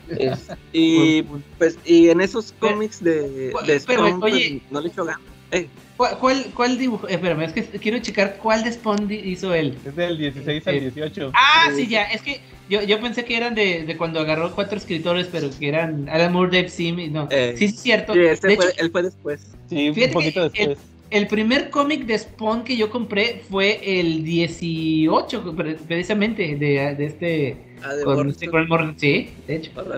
Bueno, sí, perdón, es que nada más tenía curiosidad porque no me acordaba cuál había hecho el de, Spawn, sí. Sí, pues ahí fue la primera vez que lo leí, te digo, pues yo ni, yo ni cuenta ni quién era y, y como les decía, este, esos números los hizo, este, así, este, sí, no, así sin ganas, no sé, pues nomás para que, porque me va a pagar todo más. Este, aunque sí, aunque sí, este, ahí creó un personaje que ya después, este, McFarlane le estuvo, lo exprimió y lo exprimió. el anti-spawn, él creó el anti-spawn y ya después le cambió el nombre a Raidman para que ya no le tuviera que pagar derechos. Típico de McFarlane. Sí. Y, y, le hizo lo mismo a Neil Gaiman, de hecho. Sí. sí. No, él, él sí le ganó bonito. Ah, sí, cierto. Sí, sí. Y, y luego, este, ya después, ya como consagrado, yo lo primero que leí de él creo que fue el, el Arkham Asylum. Pero y eh, a, mí no, eh, pues a ver ustedes qué opinan. A mí no me gustó, a mí no me gustó. Yo nada más lo he leído una vez. Eh, esa vez que lo leí no me gustó, lo leí pues en español, fue una edición de Beat. No sé si ahí ha tenido mucho que ver la, la traducción o no sé, pero esa historia no me dejó nada. Yo acababa de leer, este, creo que ese cómic lo compré junto con el de Year One y de Killing Joke y pues esas historias sí me gustaron. Pues y la de Arkham Son del top de Batman, esos que acabas de mencionar todos. Entonces, obviamente te fuiste por el, los tops, ¿va? De que estas son las que dicen que son las más chidas. Sí, ahí, ahí me los encontré todos juntos en, en una tienda y los traje. Ah, sí, ahorita mencionamos lo, de, lo del Arkham. Lo de Arkham. Ajá. Y sí, este, eh, pero eh, ya después de eso ya no me acuerdo qué leí, no sé si New X-Men, pero donde me, cuando yo me hice así fan de Morrison, o sea, que ya lo empecé a buscar, fue por, o sea, cuando leí esto, su corrida en Batman, este, a mí me gustó su corrida en Batman y luego ya después este, empecé a buscar los títulos que recomendaran de él, el, el buitre todas, todas esas. Bueno, yo, yo rápidamente les digo que yo lo conocí por, por eso, justamente por su ron de Batman. Era lo que era lo que estaba cuando yo empecé a comprar cómics regularmente hace ya como 12 años. Yo no, yo antes no compraba cómics regularmente, o sea, simplemente pues conocía a los personajes por las series, sobre todo por las series animadas y, y de cómics ya cuando empecé a comprar pues era lo que estaba de moda lo de Morrison, que era el Batman de Morrison. A ver, quiero comprar un cómic de Batman, ¿qué está ahorita? Morrison. Ah, ok. Y ahí compré todo lo de Batman and Son y el Black Glove, que fue lo que siguió, y luego ya el Batman Rip. Que de hecho creo que hay mucha gente ahorita que se... Ah, Jen, porque ahorita se hace este año se volvió a reimprimir en, en español. No tenía... Eh, no se había reimpreso lo de Morrison desde, desde Beat apenas este año. Desde ah, cuando sacó Beat. Y yo noto que hay mucha gente muy fan de Morrison porque creo que les tocó, eh, no Morrison, no los tocó Morrison, les tocó leer lo de Morrison.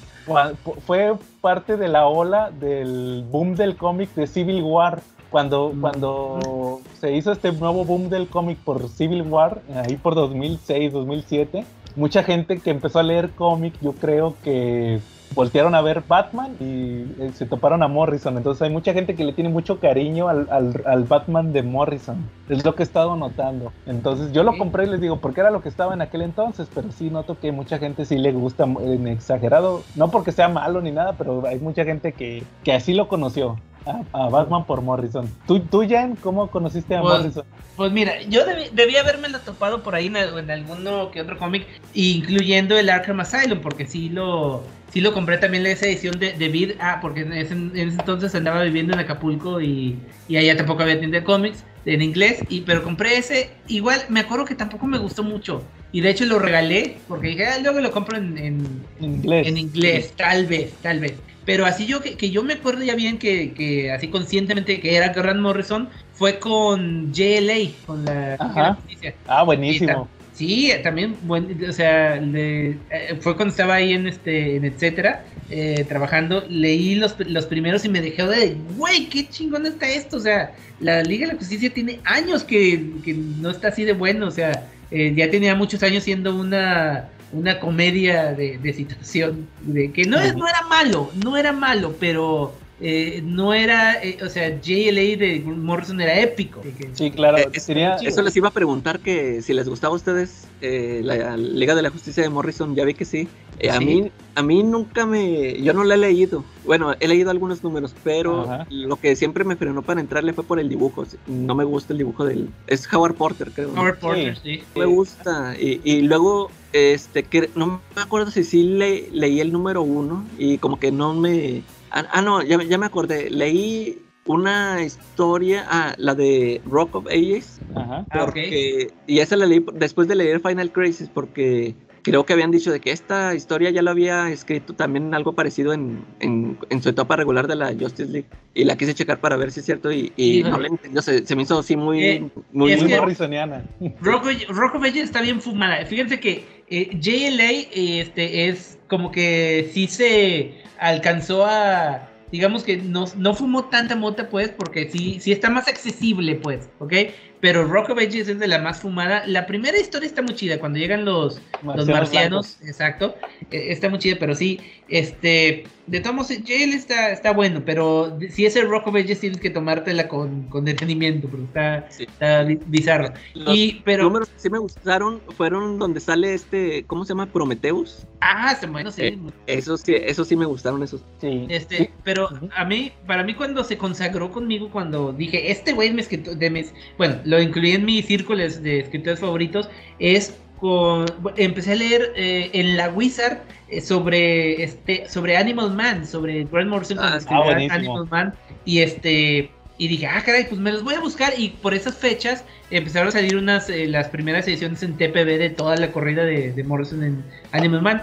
Y el primero me dejó de, ok, interesante, bueno, este, está, está bien, pero no, no le veo así lo, lo así, lo tan bueno, pues, está bien, ¿ok? Pero ya cuando empezó todas las jaladas de que sabía que era personaje de cómic, que se salía de los cuadros este, de, los cómics, que saltaba de página en página, y al final que se encuentra físicamente en el mundo real con, con Grant Morrison, dije, güey, esta es, es una joya, es, una, es la genialidad. Para mí ahí fue cuando dije, Morrison es, la neta, ¿ok?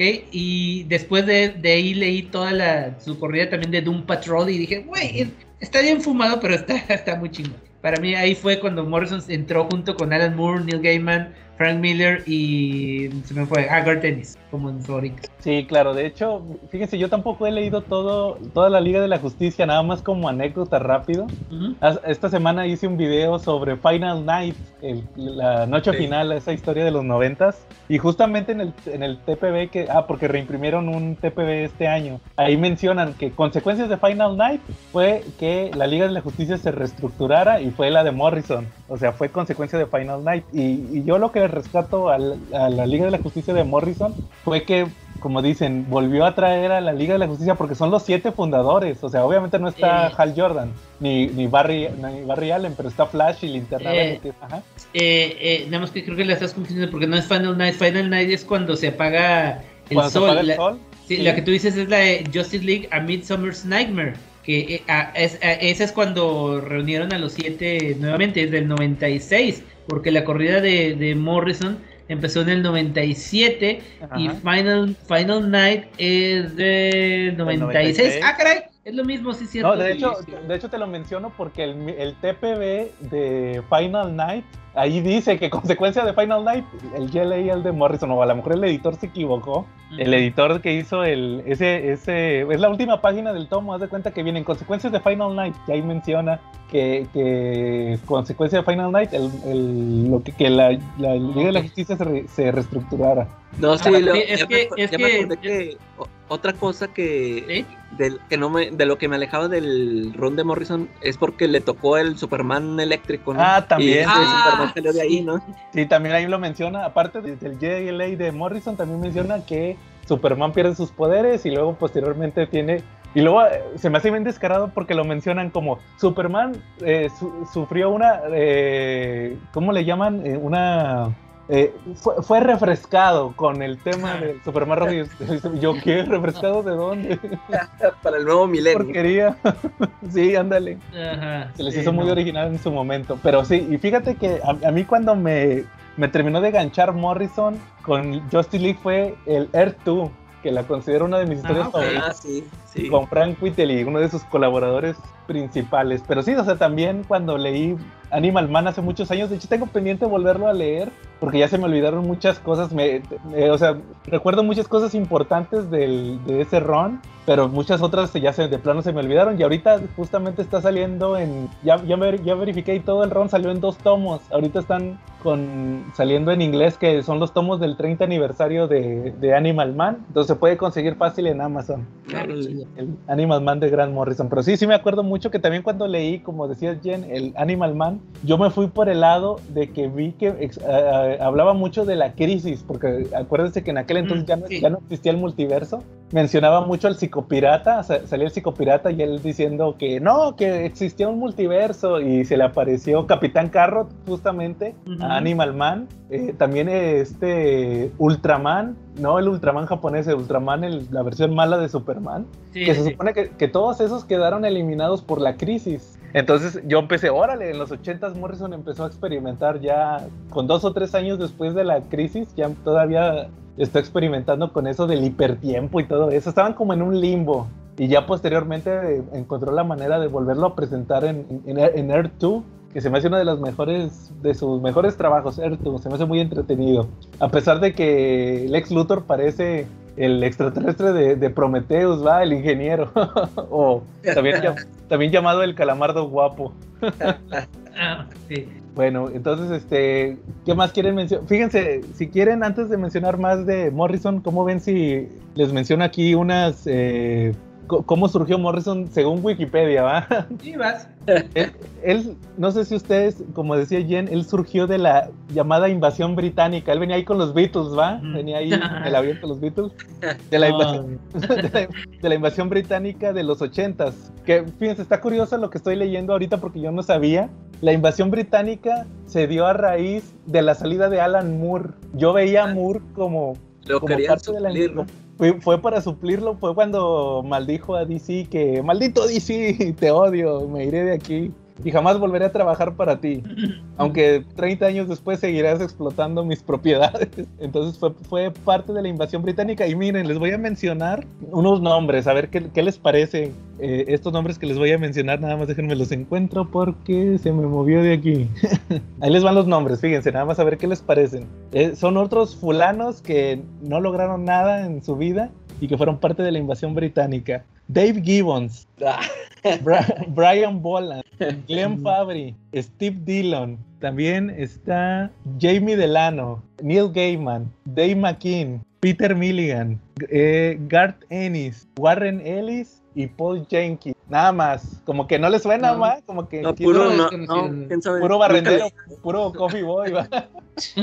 de los que iban por el café. Para. Este. Para. ¿Cómo se llama este? El, ¿Cómo se llama calaca? El güey que calca. Este. ¿Sandidio? Ah, no. No, este. ¿Cómo se llama? Este. Greg Land, ¿va? O sea, puro. Ah, ah. puro que. Del café, ¿va? Ahorita que mencionas este. ¿Cómo dijiste? Brian Boland acabo de terminar de, por segunda vez también una serie, la de Camelot 3000. Ah, buenísima. Sí, o sea, ya, ya tiene rato que no, la, leí hace como más de 10 años, fácil.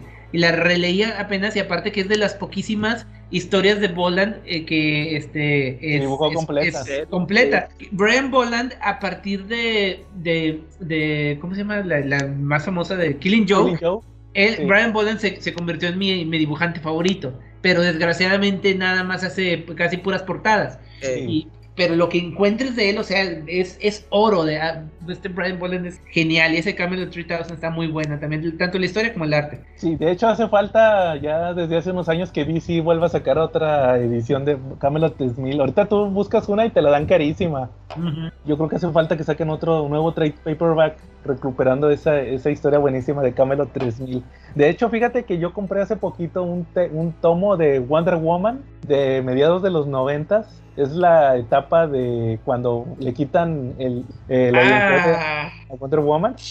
Y las, y las portadas son de Brian Boland, todas. De hecho, hay una donde descaradamente sale el Joker a pelear, o sea, ¿qué tiene que estar haciendo el Joker peleando con Wonder Woman? Pero ahí se avienta su Joker en la portada. Muy de hecho, también, también las portadas de, de, Animal Man de cuando estaba Morrison. Sí, son de Boland. Así es. Ah. Entonces, sí, pues estos chavos, estos chavos Donadia, que les acabo de mencionar, fueron parte de la invasión británica. Puro, puro leyenda, ahorita ya son todos son leyendas. Sí. Ryan Boland, Dave Gibbons, Steve Dillon, el finado Steve Dillon, Peter Milligan, que de hecho ahorita nada más como dato empecé a leer su Shade the Changing Man. Apenas lo estoy empezando a leer. Se me hace interesante ahí en siguientes episodios les digo qué tal. El, de, el de Vértigo. El de Vértigo, sí. Es que mira, en español está saliendo una colección o sea, es que das cuenta que Televisa tiene eh, Marvel DC y tenía Vértigo, pero ya de plano no supieron qué hacer con, los títulos de Vértigo y lo sacaron en un... Haz de cuenta que cada dos meses sale un como TPB, que es como una antología, de hecho se llama Antología Vértigo, y trae que Hellblazer, o sea, las juntaron todos los títulos en un solo, en una sola publicación. Y viene Hellblazer, viene... Eh, yo lo estoy comprando por una historia de Tom King que se llama Sheriff of Babylon. Es de Vértigo. Y, ahí, y ahí viene Shade the Changing Man. Entonces apenas lo estoy empezando a leer. Yo, yo nada más lo compré por Hellblazer, que es el de Garth Ennis. Y, y, este, y esta historia que se llama Sheriff of Babylon. Pero también viene Shade the Changing Man. Entonces por eso, por eso lo empecé a leer. Y fíjense que se me hizo interesante el número uno. Apenas leí el número uno. Ese, ese, eh, ese personaje me lo he topado de repente, pero no, no he leído así así como tú que me, haya puesto a leer, no sé, no me interesa mucho. La sí, de hecho, fíjate que este chavo, no sé si ubicas, bueno, yo debes de ubicarlo, Gerard Way, el, ah, claro. el creador de, de, Umbrella Academy. Ah, sí, hace poquito salió la de, Shade the Changing Girl, ¿no? Sí, exactamente, era lo que te iba a mencionar. Tuvo un yo nunca había leído nada de Shade the Changing Man, y veo que tuvo su subsello que se llamó Young Animal, este Gerard Way, y sacó un título que se llamaba Shade the Changing Girl. Y, luego aparte también hay otro hay un personaje de creo que es de, de Flash que se llama The Shade. Entonces ah, sí, sí, sí. Está bien confuso de que, espérate, ¿cuál es cuál? Es cuál? no, no, es que The Shade es otra cosa completamente Exactamente, entonces ya me di cuenta, ah, o sea, este es uno de Vértigo, entonces ya lo empecé a leer y me gustó el primer número, igual te digo, ya posteriormente a ver si escribo alguna reseña o algo así de, de Shade de Ching Man. Y pues también Warren Ellis, Garth Ennis y Paul Jenkins son de la invasión británica. Como les digo, al parecer todo surgió por porque Alan Moore hizo berrinche, ¿va? Se dieron cuenta que, que jalaba ese inglés, ese inglesillo barbón, loquito, eh, funcionaba, entonces pues vamos a traernos a sus amigos a trabajar a DC. Y, fue de donde surgió Morrison. A Morrison le dieron Animal Man, como mencionas, él, trajo una propuesta a este personaje, pues también donadio, ¿verdad? Animal Man. Y, y, tuvo su ron de 26 números, Animal Man, muy también de los legendarios de DC. Ya posteriormente tuvo, este, se pasó a Doom Patrol, igual como, como mencionas. De hecho, Doom Patrol me acuerdo mucho que fue por el tema de la invasión, que mm, ¿cómo se llamaba este evento? Que aventaron una bomba. Sí, fue por esa época de la Invasion. En los mediados de los 80 eh, aventaron una bomba que le dio poderes metahumanos a mucha población. De hecho, fue un, como un punto y aparte en los títulos de DC. Y, algunos metahumanos también les, les, ya sea se quedaron sin poderes o cambiaron de poder, algo así. Exactamente. un rollo, sí. Y ah, de ahí surgió justamente esta chica, se llama Jane, ¿verdad? Eh, Crazy Jane Ah, Chrissy Jane, sí, cierto. Sí. De Doom Patrol, que de hecho Doom Patrol era un eran, eran los X-Men chafas, ¿va? De, de DC. sí. Y, Morrison los, los, reinterpretó y ahí tuvo ciertos. Pues, pues tuvo éxito con ese ron, que de hecho también tengo pendiente con. Televisa no lo ha publicado, publicó nada más los primeros seis números hace como 3, 4 años. No tenemos esperanzas que los vuelvan a publicar, entonces ahí están los tomos en inglés también, de Doom Patrol de Morrison. De ahí. Sí, muy, muy buena. Sí, se avienta como mencionábamos ahorita, el Arkham Asylum, que es de sus primeros eh, trabajos experimentales con Batman. De hecho, creo que aquí estamos coincidiendo que no nos termina de cuajar Arkham Asylum. O sea, sí está muy experimental porque de hecho lo dibuja Dave McKean. Híjole, esa, es mejor en portadas. Sí, claro. Y yo les, les, iba a mencionar de, de, Arkham Asylum que yo noté que su Batman es muy pues muy misógino, muy... Eh, por ejemplo, hay una parte donde el, donde el Joker lo invita y le da una nalgada bien descarada y dice, oh maldito, no me toques asqueroso. Y luego entra el asilo Arkham y se le avientan los loquitos, pero no así atacándolos, sino de que en su desvarío. Y aléjense de mí, asquerosos. Y yo siento que ese no es mm. Batman. Lo sentí muy alejado de, lo que representa Batman. No sé ustedes qué opinen. Yo no me acuerdo, la, verdad, la verdad ya tiene mucho que leer. Sí, no, así empieza el, lo que viene siendo el Arkham Asylum. Que sí está muy experimental, o sea, tiene puntos fuertes en el tema de la narrativa, por ahí tiene una narrativa de referente, o sea, Morrison fue de los primeros que empezaron a hablar sobre que Batman está igual de loco que los, bueno, no, de hecho fue Alan Moore, pero también Morrison fue de los que le siguió con lo de que Batman está loco igual que los internos de Arkham. Entonces, este, ya posteriormente se aventó otra historia que fue Gothic, que la sacaron en español curiosamente hace poco, con dibujo de Klaus Jansson, que es una historia... Salió, eh, como parte de Legends of the Dark Knight. Ah, exactamente, y eso ya es una historia de un, un, Batman más convencional, ahí no experimentó, sino pues hizo una historia muy interesante, entonces está padre esa de, de Gothic. Ya posteriormente hace trabajos independientes como Bible John A. Forensic Meditation, no sé qué sea eso. Luego también George Dredd, se aventó en los noventas también. Ya posteriormente se avienta Flex Mental, o no sé si la han leído, la de... Sí, también, muy buena, también con Frank Wetley de sus primeras colaboraciones, yo me imagino. esa la tengo pendiente. Yo también, no la he leído. Leí el primer número, entonces, pero no quise hablar de ella porque la, la, mera verdad no la he leído completa. Luego, ¿se acuerdan de Aztec? Claro. Con su amigo del alma, que después terminó peleado a muerte, Mark Miller. Fíjense, fíjense que es esa de Aztec, yo eh, la, la empecé a comprar porque me llamó la atención el personaje porque era, era un estudiante de medicina, así como yo en ese ah. entonces. mexicano, así como yo en ese entonces. Bueno, ahorita, todavía. Tenía, su, mascota era una iguana, así como yo en ese como la mía en ese entonces, en serio. Y dije, ah, lo, lo voy a empezar a comprar. Un número después lo cancela. Chale. Pero creo que lo, lo, integró en JLA también. Sí, y luego, pues, curiosamente, Calaca, no sé si quieres mencionar, ahorita que estamos hablando de Mark Miller, la teoría del Red Zone. ¿Te acuerdas que creo que ya lo habíamos platicado? ¿Algo? que, como que es la idea de Morrison, algo así, ¿no? El final, nos mencionabas que al parecer eh, hay un rumor donde dicen que, que Mark Miller se, se, robó, se plagió el final de, de, Red Zone, se lo platicó Morrison, porque dicen que sí es muy morrisoniano. Sí. El final, no sé si te acuerdas tú del final de Red Zone. Sí, sí, sí, sí, que viaja... en el tiempo. ¿Lo digo? Sí, pues ya lo dijimos. Ah, bueno, que viaja, viaja al pasado y resulta que es descendiente de, de Lex Luthor. Y... Ok, sí, sí me acuerdo. Que de hecho, no sé si supiste, en la película animada de Red Zone no tiene ese final. Ah, no, no la vi, fíjate. No, ¿Qué, le pusieron?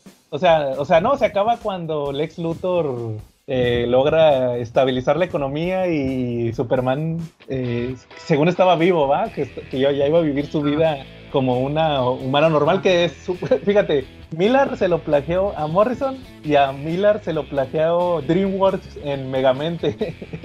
Así le pasó también al, al, superhéroe de Megamente también. Hizo lo mismo que es Cierto. Entonces, este, después de ahí se pasa a Justice League, que era lo que estábamos platicando.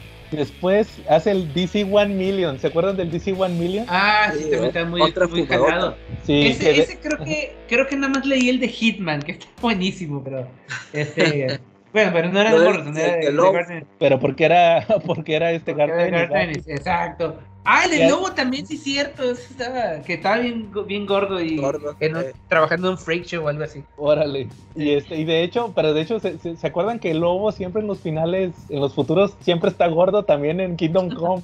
Y creo que está pelón. Ajá. Pobre lobo. Y bueno, de, de, One Million le rescato que tuvo un concepto que posteriormente recupera para su obra cumbre. Bueno, la que es considerada de sus obras cumbres. Que es que el Superman de One Million les dice que el Superman normal está atrapado en el sol. Guiño, guiño. Ah, ok. Bueno, posteriormente hace, hace The Invisibles. No sé si lo leyeron. Ah, no, la verdad no. Tengo mi historia con The Invisibles. Si quieres, a ver. Adelante. Ah, bueno. Este, Para cuando que nos estaba... expliques. Sí, mira, ahí, les va. Es, es, cuando yo estaba trabajando en etcétera, ahí me, me gorrié, creo que como los primeros tres TPBs, creo, de, de The Invisibles, ¿ok? De hecho son tres TPBs. No, no, no, son, son tres, que son, son tres series, no creo que sean tres, ah, perdón, son TPBs, porque son, son tres volúmenes, pero son este, deben ser, deben ser muchos más, porque o sea, sacó a ver, ahorita les digo. Nada más del primer volumen son 25, 22 del segundo y 12 del tercero, que lo sacó en cuenta regresiva por alguna razón. Bueno, porque, porque es Grant Morrison. Este, se me hacían interesantes, no le, no entendía nada. Eh, después ya que los conseguí digitales dije, ok, ahora sí me voy a poner a leerlos de principio a fin. No duré mucho, no duré mucho honestamente. Eh, lo voy a intentar nuevamente cuando llegue a ellos, eventualmente en mi lista, en mi lectura cronológica, pero esperemos que sí. Quiero ver especialmente por qué dice que Matrix se lo fusiló. Sí, de hecho era lo que iba a mencionar. sí, yo por, eso lo, yo por eso lo leí, a me llamó la atención y por eso compré el primer tomo. Y, y, yo pienso que en el primer tomo es donde se nota, o sea, hay más este eh, similitudes. Eh, ahí en el, en el primer tomo sí puede encontrar algunas, este, algunas cosas que puedan sonar a Matrix, pero ya después se vuelven una marihuanada muy, muy grande. Pero es que de hecho los, los Las Wachowski eh, sí es bien sabido que se volaron muchas cosas. Ya ven lo de los famosos. Eh, esta secuencia de, los números verdes cayendo en la pantalla. Ah, ok. Que se lo volaron ah. de Ghost in the Shell, de la película. La película animada de Ghost in the Shell. O sea, no, no sorprende que. Y de hecho también, por ejemplo, también su película esta de eh, Speed Racer eh, es idéntica a una caricatura japonesa de hace, de hace mucho. y hagan de cuenta que, se, que las estás viendo en película. Speed Racer se plagió a Meteoro. Es, exacto, eso, no me acuerdo el nombre, pero sí, se plagió Meteoro, de, desgraciada, en serio, que bueno. Bueno, muy bien, después pasamos a los 2000 y se avienta JLA Air 2, que es la que yo mencionaba con Quittel, sus mejores historias. En lo personal pienso que es de sus mejores historias. Y de ahí se, brinca Marvel a la competencia y hace uno de sus eh, eh, cómics más conocidos, que es New X-Men.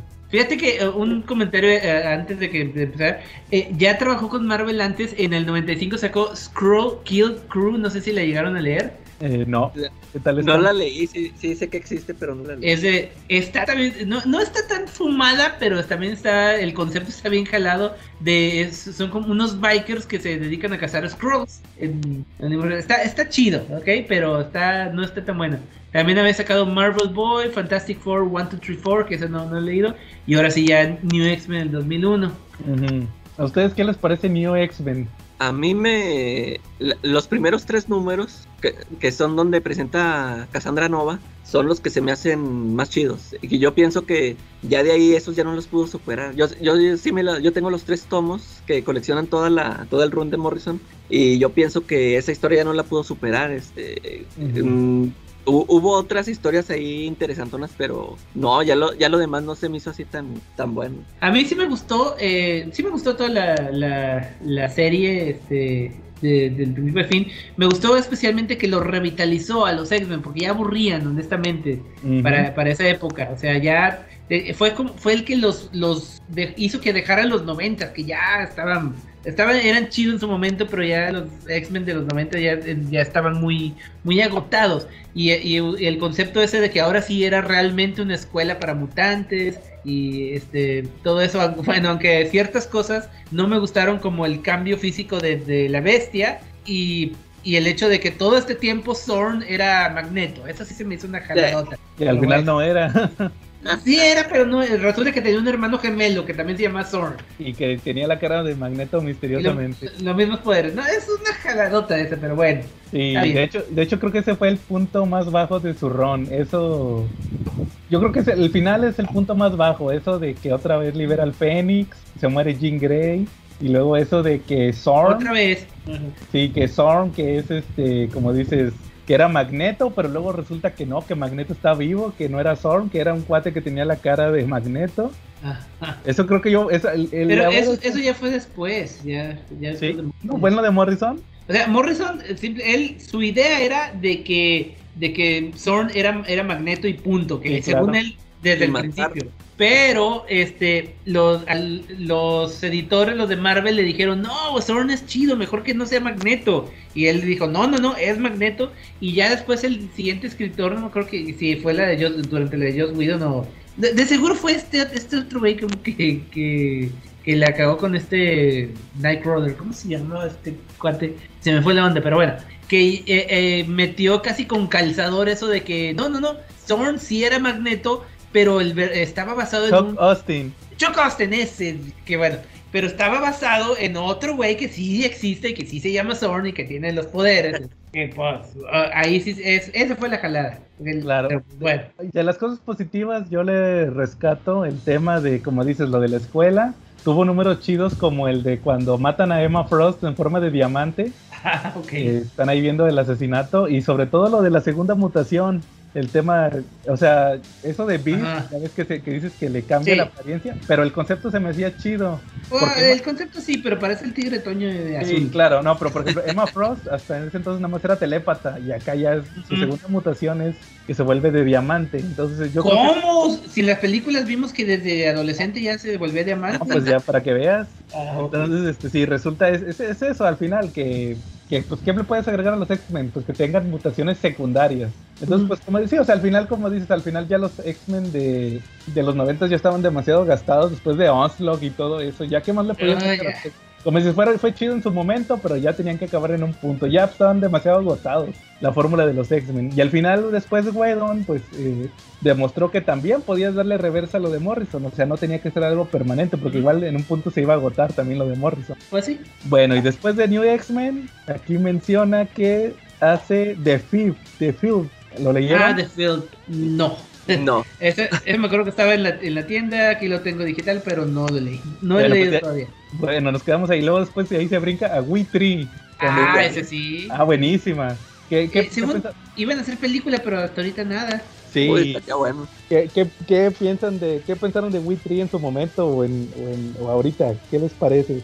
A mí me gusta mucho, este, eh, es- se puede decir que eso- la historia está sencillona, Pero, o sea, está muy buena, te, te, te encariñas con los personajes, estos animalitos, y, y el dibujo pues, es impresionante de Frank Whiteley, todas las, Sí. las secuencias están muy buenas. Oye, que la Sí, exacto. Ajá. Como comentario No, nada no. más rápido. Este, fíjate que hoy volví a leer We Tree y estoy casi, casi estoy completamente seguro que Garth Ennis se plagió We Tree Ah, con las sí. de Red Robert Charlie. Sí, sí, sí. No sé si Ah, la has sí. leído, Jen. Es una Sí, también sí lo leí. Eh, está Sí. buena, eh, sí, a mí también me lo recordó mucho, pero pues sí le mete su, o sea, sí tiene sus momentos Gartenis. Con lo Sí del perro y el humano. Sí, ¿ah? lo del perro. Eh, También está buena esa. Sí, pero como que Mm. sí está muy basado en Witchery. Y luego, ahí es cuando empezamos con la época más eh, eh, fumarola de Morrison, podría decirse, de los Ah, es, cuando últimos hizo, es cuando hizo Seaman. Digo, Seaman, ¿o cómo era? Seven Soldiers. Y luego, es cuando, es esta etapa cuando hace eh, Seven Soldiers. No sé si lo leyeron, yo no lo leí, la verdad. Y eh, no, nunca me llamó la atención, aparte porque estaba medio compleja, porque era como que siete miniseries De tres números. Tenemos un amigo, Jen, que se llama David. Ajá. Saludos a David, que es bien fan de Seven Soldiers. Y luego de ahí, pero todo eso lo basa para Final Crisis. Ah, sí, sí, sí. Y ahí, Ahí es como que las bases. Sí, luego de ahí, pero al mismo tiempo agarra Batman. Pasan tres cosas muy importantes en 2000, finales de 2006, principios de 2007. Agarra Batman, eh, también planea Final Crisis con este tema de, de los Seven Soldiers, pero publica su obra que para muchos es la mejor historia de Superman de los últimos, ¿qué Ajá. te gusta? 30 Sí. años, 35 años, que es el All Star Superman. De do- con Frank Whiteley. ¿Qué, qué les qué te parece a ti, Jen? All Star Superman. Me gustó mucho, pero mucho, mucho. O sea, sí, la neta sí vale la pena. Y a- aquí es como que un- una muestra de lo que, del estilo de, de, de Garth, no, de, perdón, ya me confundí de escritor, de Frank, de, ah, ¿qué estamos hablando? Gran Morris. Grant Morrison. Ok, que lo que, él, hace es que no le importa contarte los orígenes de todo. O sea, simplemente Superman es así, o de repente llegaron estos villanos del futuro, o no sé qué pedo, son así y punto. O sea, es como que eh, él está en su mundo y te está invitando a ahí. Y si la, le entiendes bien, si no le entiendes, pues ni pedo. Eso pasa mucho en Invisibles. Y aquí lo usa también, pero está como que mucho más accesible también el All Star Superman.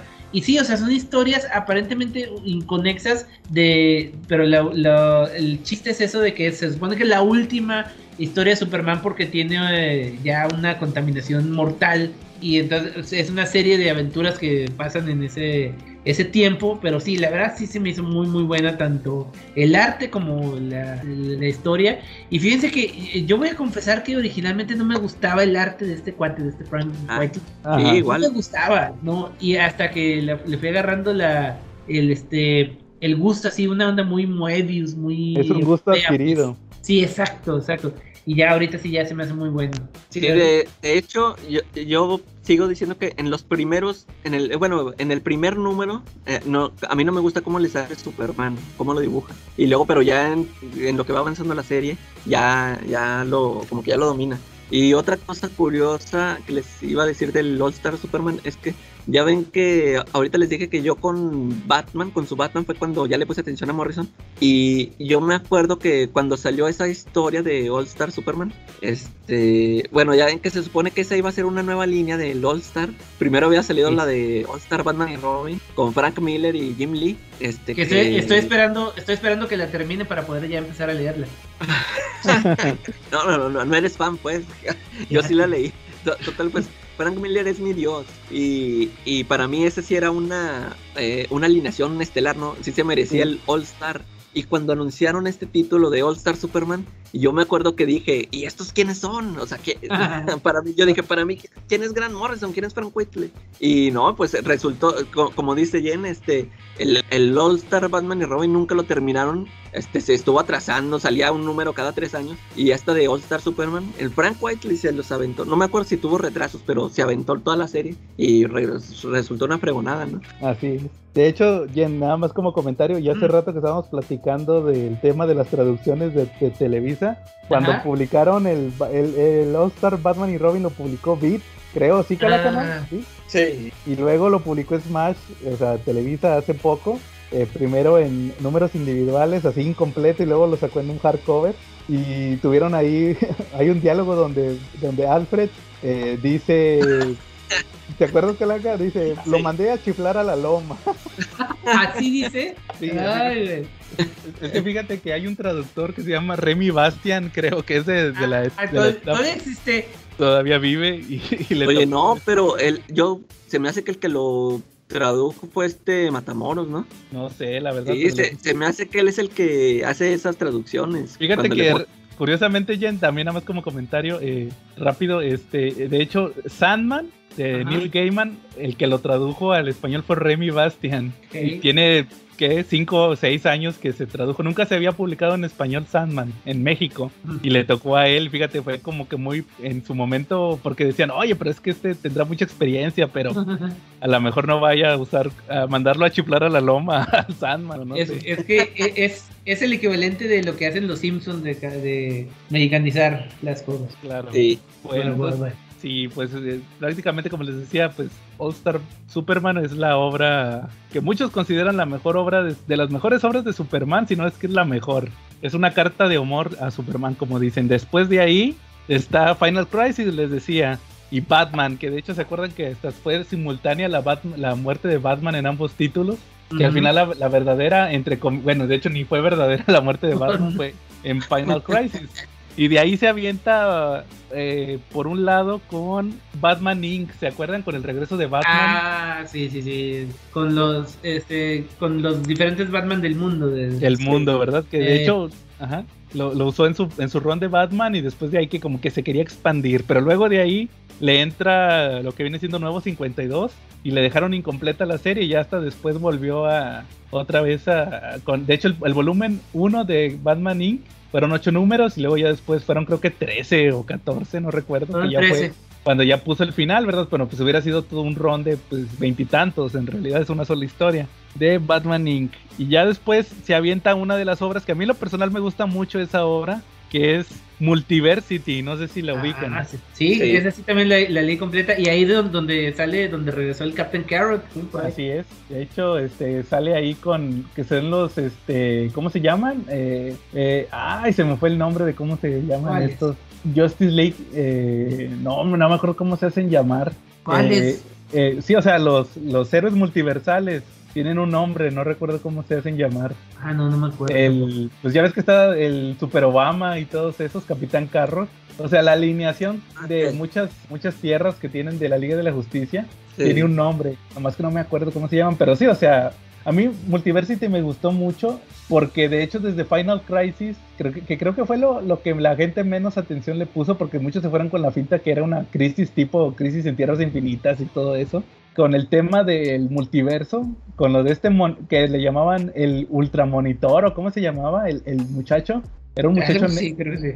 Y eh, que lo de que el mapa del multiverso y todo eso, que de hecho eso se lo plagió Morrison a, Warren Ellis. Ahorita he estado leyendo, ya lo había leído hace muchos años, pero eh, eh, Planetary de Warren Ellis. Ah, ok. Con, con el tema de que el, el, multiverso que es como, que le llaman el, el bleed, Ah, sí. Y que hay una nave, hay una nave para viajar entre el multiverso y que todo eso, eso se lo plagió. Fíjate, fíjense que es un caso curioso Warren Ellis, porque Warren Ellis es como que el perro de las dos tortas. Se me hace un escritorazo y tiene cómics muy chidos, pero yo creo que es el perro de las dos tortas porque el Bleed y eso del multiverso se lo plagió Morrison en DC. Y su otra contribución, ah, eso, eso fue Planetary, y su otra contribución que fue Authority, se la plagió Mark Millar en Ultimate. o sea, lo de los héroes reales en el mundo real. Sí, sí, sí. Entonces como que se quedó como el perro de las dos tortas, va, ni una ni otra. o sea, es como que el, el, el que no recibe el reconocimiento, o sea, al, al final. Sí. Y, y esa hora, me acuerdo mucho que cuando salió Multiversity yo empecé a leer los, los números y cada uno era como, como que, o sea, todos me llamaron la atención, menos me acuerdo del primero y el último, porque eran los que eran las historias de... ah, del- sí, esos no me gustan tampoco. Sí, o sea, luego- salen esos personajes que Sí. dices, ¿no? Sí, porque luego se saca uno que eran como héroes pulp, que eran los personajes de DC, estaba el Doctor Fate y Sí. el Doctor Ah, Fate sí, sí. con unas pistolas, que era la era el- la sociedad secreta de superhéroes o algo así. Era, era la liga extraordinaria de... Ándale, era la Era Liga Extraordinaria. Y luego después sa- salió uno que se llamaba The Just, que era también Jupiter me Legacy. Eh, Era yo- porque eran puros hijos de, de superhéroes, pero así que andaban con sus pedos de, de ¿cómo les llaman? De socialites, de, de influencers. ándale. Luego, luego sali- sí, salió el Pax Americana, que es Eh. Watchmen. Buenísimo. Ese se me hace buenísimo porque es Quittly. Luego se avienta, ¿cuál siguió después? El de Thunder Shazam. El de Thunder Shazam, Road Adventures, sí, ese está bueno también. que es el, el de Shazam. Luego se avienta uno de mis favoritos, que es el de el donde sale el Superman nazi. Masterman. Sí, el de Ah. Masterman, que era este. El de era Jim Lee, ¿no? un- no, ¿cómo se llamaba? Era Overman. Overman, sí. Over- Overman por Uberman. Sí, era sí, sí. Overman, que era con Jim Lee y los Freedom Fighters. Después, ¿cuál, cuál siguió después de ese? El de Kamandi, ¿no? Eh, No, el Ultra, de Ultra Comics. Ah, Ultra- este marihuanada, esa es el- el- la primera marihuanada que se avienta, ¿va? creo. Ahí, el Ultra Comics, luego después, ahora sí el de... Sí, no, sigue este final, creo. Ya, ya El- es, el- es el último, luego sigue el Multiver- 2. Multiversity Guidebook, que es cuando saca el mapa del multiverso, que hasta la fecha lo siguen usando, el mapa de Morrison.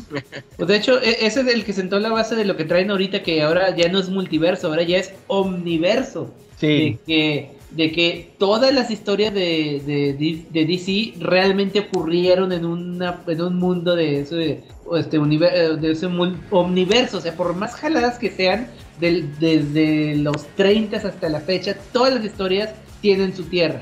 de hecho eso lo hace desde Batman, creo que eso también fue de las contribuciones de su Batman, Sí. que, que dice Batman que no, que yo tengo los, ¿cómo, le- cómo le llamaba acá la los Black Cases? Ah, Black Cable. que eran este que, que o sea él justifica todo que a lo mejor fueron alucinaciones y todo eso las, las historias espaciales y todo eso pero para él todo pasó Pasaron. que de hecho un- uno de los puntos culminantes de Batman Inc es cuando regresa esta Batwoman pero la original se acuerdan que sale el mero final Sí. La, la Batwoman de los 60, de 50, digo. que según estaba Sí. muerta y luego resulta que era la jefa de la agencia Ajá. era Spiral Spiral. Spiral sí Spiral Eso Ella no me era la acuerdo. que sí sale mero final, este, que es la, como que la revelación. Hay un número de, de Batman Inc. donde Batman recuerda todo lo que vivió con ella. Sí, que, Ah, de hecho era su, que de hecho era su tía, bien of Thrones, ¿ah? Era la esposa de su tío. Y, lado y de la- la- y la- y ¿qué, qué relación tiene con la Batwoman de ahorita que se supone que es su prima? No, es. Ah, ah, bueno, Batman o la Batwoman con la otra Batwoman. O sea, la- sí, por eso, las dos Batwomans, ¿qué relación tienen eh, ahorita, pues? Ahorita actualmente ninguna. Nada más que Pero- se llaman exactamente igual. Ok. Sí, no, es que es que la, la Batman, la, la Batwoman de. Ah, es que es Katy Kane y Kate Kane. La otra es Kate Kane. Pero de hecho Ah, se, no, supo- pues se- se supone que sí tendrían una relación porque la Batwoman, la, la actual, es prima de Batman porque su papá es hermano de la mamá de Batman, de Marta. De Marta Wayne, antes Marta Kane. Su ¿Por qué hermano es. dijiste Marta? Why you say that name? Entonces, Perdón. este, Fue, y- fue un flashback. y la, la Kay- Katy Kane es, era esposa de un tío de Bruce del lado de la mamá, o sea, de otro hermano de Marta. Algo así, no estoy muy seguro. Tendría que googlearlo, pero no tengo ganas de googlearlo ahorita. Y bueno, después de eso sigue ¿Qué más, ¿Qué más hizo después de eso? ¿Se acuerdan?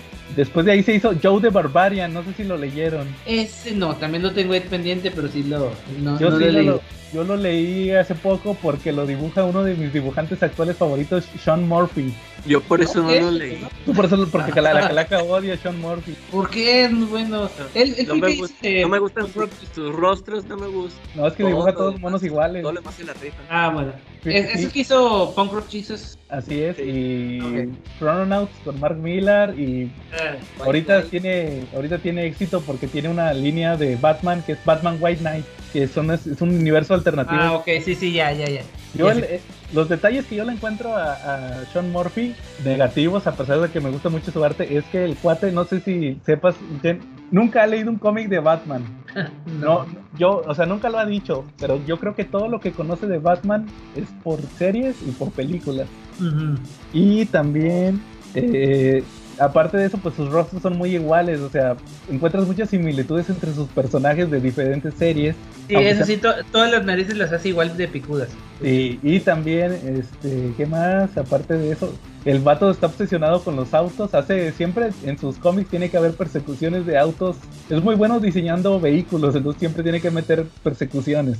Aunque no, aunque no tenga nada que ver con la historia, pero debe de haber persecuciones. Mm. Después de eso, Morrison, no sé si se acuerden que lo nombraron editor de heavy metal. Sí, y ahí, ahí los tengo también. Fue cuando, de hecho, fue cuando la volví a empezar a comprar otra vez. Ah, la- órale, qué interesante. La heavy metal. Por, por Grant Morrison, un tiempo la estuve comprando en los 90 la el heavy metal. Y cuando supe que iba a entrar Grant Morrison, dije, ok, pues vamos a checarlo otra vez. Oye, pero solo era editor o sí hizo algunas historias. No, sí hizo historias. O sea, era editor, eh, pero en cada número venía una historia de él mínimo. Ah, órale. Qué chido. Fíjate Mm. que yo nunca las tuve oportunidad de leerlas. Y ya en los últimos años estuvo en Linterna Verde, en Green Lantern. Esa, eh, esa sí, la- sí la estaba leyendo. Nada más que la cosa que la dejé de leer porque ya tenía años, ya tenía años que no leía Green Lantern. O sea, de Green Lantern leí todos los de Jeff Jones hasta que terminó. uh, y un poquito después de, de los de este Venditti, que no me, no me gustaron mucho, los dejé. Los dejé cuando este ah, Hal Jordan se hizo fugitivo. Ya desde. Ah, fíjate que de- curiosamente Venditti es malo Ajá. hasta Re- Rebirth, que es cuando ya termina Green Lantern. De hecho es en el número 52, porque todos esos de nuevo, nuevo 52 acabaron en el 52, los que sobrevivieron. Ajá. Y Venditti luego agarra... Haz cuenta que pues, le reinician el título, pero ahora se llama Hal Jordan y los Green Lantern Ah, sí. Ese es buenísimo, a mí se me hace buenísimo. ¿En serio? Ok, no, pues Sí, hay que volverlo a leer. De hecho, de hecho, ¿sabes cómo empieza la historia? Que, que el fugitivo Hal Jordan deja el guante de ese que se hace fugitivo, ahí lo deja y se hace un anillo de pura voluntad. De hecho, todos le decían que qué onda tu Ah, sí, anillo supe es, de eso. Es de pura voluntad. Entonces, ahí se me hace buenísimo ese título de se llama Hal Jordan y los Green Lantern Corps. Órale. Se me hace No, pues buenísimo. fíjate que yo, yo por eso eh, empecé a leer ese de, de Green Lantern cuando dije, ah, órale, Grant Morrison escribiendo Green Lantern, es uno de mis personajes favoritos y uno de mis escritores favoritos, pues va a estar chido. Pero, o sea, deja tú, aparte de lo fumado que era Green Lantern, digo, Grant Morrison, y ya tenía rato que no, no leía Green Lantern, dije, no sé qué está pasando, o sea, alguna onda aquí que con los Black Stars y que con no sé quién, y este, y lo dejé, lo dejé, dije para retomarlo después cuando me ponga el corriente con, con donde, donde quedó Green Lantern, pero ahorita que me está diciendo que sí está chido ahí, pues sí, ya le, le voy a dar una releída. De hecho, de hecho no tiene nada que ver con lo, eso sí te lo digo, no tiene nada que ver con lo que estaban publicando antes, como que, como que a, a Morrison le valió y él puso su, su línea del tiempo. A ver, o sea, No, pues- no le importó cómo había acabado Venditti, porque de hecho era como dato curioso, eh, no sé si te acuerdas cómo acaba Jeff Jones. Jeff Jones Sí. acaba que hace como una visión del futuro donde Hal Jordan y Carol Ferris se casaron. Nomás ve las, ve las manos de dos viejitos que traen anillos. Pues es el anillo de Hal Jordan y el anillo de Star Sapphire de, de Carol Ferris. Luego entra Venditti y, y lo primero que hace Venditti es que Carol Ferris le ponga el cuerno con Kyle Rayner. Mm. Y luego, cuando pasa su título de Hal Jordan y los Green Lantern Corps, hace, eso sí se me hizo medio gacho, porque resulta que, que hay una secuencia donde Hal Jordan y Kyle Rayner y otros personajes están atrapados como en unas... Hay, hay unos personajes que los tienen como en unos... atrapados como en sueños. Y lo que están soñando es el final de Jeff Jones. Se me hizo bien. O sea que era todo un sueño. Así lo quitó, así lo quitó de ser canónico. Y luego se acaba el título de Hal Jordan y los Green Lantern Corps de Venditti. Se termina que, que está Hal Jordan y como que dice, le dice a los otros personajes como que, que no, me voy a ir por lo que realmente me importa. Y se va, se va volando y se va a la Tierra y aterriza en el ahí al lado del buzón de Carol Ferris. O sea, nomás se ve que está la casa y está el buzón. Y dice Ferris. Y tú agarras la onda de, ah, o sea, llegó porque ya lo más importante para él es ver a Carol Ferris, ¿verdad? y, y, tú empiezas a leer, y luego ya de ahí, el siguiente mes salió el de Morrison, que es The Green Lantern. Y empieza que Hal Jordan trabaja de despachador de gasolina en medio de la nada y anda con una con otra chava y llega así a la casa y empieza a tener sexo con la chava y, o sea, yo, ¿qué onda? Te pasaron por el te pasó por de, el de, de, hecho, eso sí me acuerdo, pero por eso te digo que no, no sabía qué demonio estaba pasando y... Pues nadie, nadie luego lo leo. Nadie supo qué estaba pasando. Ahorita apenas acaba de empezar otra otra serie de Green Lantern ya post, post Morrison. Ya. Sí, y acaba de... de ni siquiera tuvo un final así, uh, ¿cómo puede decirse? Épico o, que marque el final de su etapa, sino simple y sencillamente nomás, ya terminé, punto. Sí. Pues, se supone que... esa era su despedida de DC. De DC, sí. Sí, a lo mejor por eso terminó abruptamente, lo que que tenía planeado más, o otra temporada mínimo, no sé. Sí, yo creo que le pegó la presión de que hay más personajes. Hay creo que un linterna verde chino y otro que es una chavita de color y aparte hay otro que es como una boliviana que es Teen Lantern. Sí, ahorita hay como 20 Green Lanterns de la Tierra, o sea, están eh, Hal Jordan, Kel Rayner, este, eh, ¿cómo se llama John el pelirrojo? John Stewart, John Stewart, Garner, y luego está este Simon Bass, está Elizabeth, Cruz, Elizabeth Cruz, ¿o cómo se llama? Jessica Cruz. Jessica Cruz, está la Teen Lantern y está la, la que es como que la negrita o decir no sé qué era, la que estaba saliendo en en, Far, novela, Sector. ¿no? salió, eh, salió en Far Sector y ahorita ya, ya está en, ya está ya se integró a los al Lantern Corps, pero sí hay como hay 4, 5, 6, 7, 8 Finlandes, ok. Y hay uno chino también. el chino no, lo, he visto. En una novela, algo así. Es que sacan novelas para ah, Bueno, sí, pero yo digo el actual. Pero... Sí, pero no tardan en también meterlo en la continuidad. Sí, creo que sí. Entonces sí, y pues ahorita anunció que va a tener una miniserie, o sea, conforme a lo que está publicando, hay un, hay un escritor ahorita que se llama, ¿cómo se llama, Calaca? El falso profeta. No, pues, es el nuevo escritor de Superman. Es este. ¿Cómo, se llama? Philip Kennedy Johnson se llama. ¿Quién demonios es ese? Es un tipo que está escribiendo Superman, pero lo está escribiendo. Me parece que es negro, entonces lo está escribiendo muy. Eh, ¿Muy negro? Sí, no. Muy este. ¿Cómo le llaman? Muy. No inclusivo, muy. Muy. Ay, el mundo no me respeta, muy este. Muy sufrido. Muy victimista. Muy victimizado, ándale, esa es la palabra. Entonces resulta que por, por X razón Superman se va de la Tierra y deja a su hijo, que ahorita tiene un hijo, como Superman, y él se va a liberar a unos extraterrestres que están capturados. Entonces, para complementar eso que, eso que está sucediendo en Action Comics, porque ahora ya nada más eh, Kal-El sale en Action Comics el hijo es el que sale en el título de Superman. Entonces ah, va a salir una miniserie que se va a llamar Superman and the Authority. Que va a ser ah, sí, sí, sí, sí, esa. Esa también ya le, quiero leer. Y este, va a meter, pues no, pero no es la Authority de Warren Ellis o de Mark Miller, va a ser, ¿quién es? Manchester ah. Black y quién más, Calaca? La Elite. Creo que sí anda Midnighter por ahí, ¿no? Pues sí, porque de hecho Philip Kennedy Johnson escribe también Midnighter de Backup en Superman. Entonces, este va a ser como que ya, ya anunciaron que es la despedida. Ya dijo que es la de su despedida de, de DC después de 30 años, que ya va a descansar. Él dice que va a descansar. Yo creo que se va a ir a alguna otra editorial, quién sabe. O a, hacer cómics independientes, ¿verdad? Es que ha, estado sacando muchos cómics independientes últimamente. Ha sacado con Boom, con este esta serie, una hindú, no me acuerdo de, basado en el Mahabharata y no sé qué más. Este, ¿Estas las has leído? Y otras. No, las igual son de las que tengo, pero no las he leído. Me interesa mucho la de Klaus y este. ¿Cuál, esta, otra? No, esa no se me. ¿Ustedes no leyeron Happy? Ahorita, ándale. Happy esa, leí. decir que te la brincaste, esa, esa está buena. Sí, cierto, sí, cierto. Eh, hasta, ahí, hasta hay serie de televisión. Sí, con eh, Christopher Meloni. Sí, la leí, estaba buena, me acuerdo. ¿El arte quién lo hace? Ah, este. Derek Robertson, sí, es cierto. Lo, lo que me gustó es Este- que hace su mejor imitación de.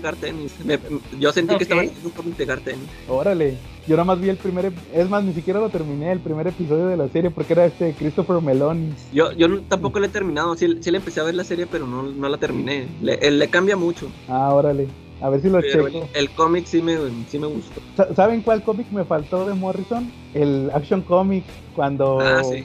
Ah, sí, sí, sí. cuando el- rebotieron a Superman, yo creo que fue... le- Pero sí está que- muy marihuano, ¿no? El que andaba con playera y jeans. Sí, y que nada más podía brincar. Sí, sí. Yo creo que en aquel entonces, a- salvo su mejor opinión, pensaron que era buena idea que Morrison soltara el origen, ¿no? O sea, por el All Star Superman. Sí, ¿Ustedes no le soltarían el origen de Superman a alguien que escribe eso? sí. Nada más que ahora, ahora quiso hacer otra cosa diferente. Entonces, este, sí le quedó medio marihuano. No estaban tan malos, pero... El- el- El, el inicio me pareció bien, pero ya bien. luego se, se desata. Ah, bueno, es que yo nada más leí el inicio. Al inicio está bien, sí, o sea, si tú nada más leíste el inicio, está bien. Porque sí te, te- te lo pone como un, un origen de Superman, donde eh, primero empieza con la playera y luego ya obtiene la armadura, porque en aquel entonces traía armadura. Sí, sí, sí, me acuerdo. y ya trae su traje, eh, bueno, es armadura, pero es su traje. Y esos son los primeros ocho números, pero duró 18. Los otros 10 ya son como, se inventa un villano que es este... Es una nueva versión del Mix Speed. no, es otra parte. Es como un diablillo. Es un diablillo, pero... Yo así lo sentí, dije, esta es, esta es su versión, es la, es su- es la versión Sí, de o sea, al final sí es su versión, pero es otro personaje aparte, porque de hecho la esposa, la, perdón, la casera de Superman, Eh, en- ah, en los primeros- había. era la esposa del Millespilli. eh, What? Sí. De, de hecho, se acaba. El, el final es muy abrupto, ¿no? También así muy. Ya se acabó. Sí. Luego que se acaba de que se cae del. Es más, traían desde, desde el principio. Que no me acuerdo si era esa señora o alguien le decía que, que veía el espíritu del perro, algo así. Ah, eso salió en un anual. Ah, No, es que se cuenta que sí le decían eso, pero luego hay un anual donde te explican que, que Crypto, eh, cuando era niño, Kalel, se, eh, por error, por accidente entró a la zona fantasma. Entonces que supuestamente todo- toda su vida estuvo el perro a un lado de él. eh, Y te vuelven a poner todas las viñetas donde le decían algo del perro y ahí estaba el perro. Sí. Nada más que nomás los loquitos, creo que nomás los loquitos lo podían Lo ver. Sí. Pero sí, a mí me gustó ese Action Comics. De hecho, apenas hace poquito, el año pasado, conseguí ya los, todos los números. De, de Action Comics de Morrison. No los compré en su momento y apenas los conseguí, entonces pues, está muy chido. También, lo, también conseguiste el cero, el número cero. El cero lo tengo en el hardcover del 80 aniversario. De Ah, hecho, también está bueno, ¿no? Es la historia de la playera. eh, Que no sé si la le- leíste y en la historia de la playera del Superman. Creo que sí, porque las mandó a hacer. ¿o? que las manda a hacer y que hace- cuenta que está el de, la- el de las playeras y le cuenta a un fulano una historia bien, bien este, así bien sentimental sobre cómo que Superman lo salvó y que por eso le hacía las playeras. Se sale el fulano de la, de la tienda y resulta que son un montón de, de tiendas Sí, sí, sí. que Sí, sí, sí, ese lo leí. Te deja la duda de que pues, a lo mejor hay varios. Sí, esa, esa historia la, la puso en el cero y viene en el hardcover del 80 aniversario de Superman, el que sacaron hace unos dos o tres años. Ahí era el único que ya no se consigue porque ese sí ya estaba agotado, entonces ahí lo conseguí. Entonces al final los otros, los otros 18 sí los tengo. Del Morrison, del Action Comics de Morrison.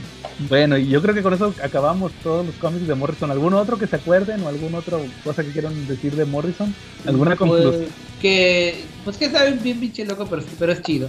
Porque, que, eh, bueno, es que Morrison eh, hay que, este, lo, lo entiendes, depende de la cantidad de drogas que haya tomado él. Y, y si tomas tú también, ya este, ahí como que se compensa y eh, si entras en su, en su, ¿cómo se llama?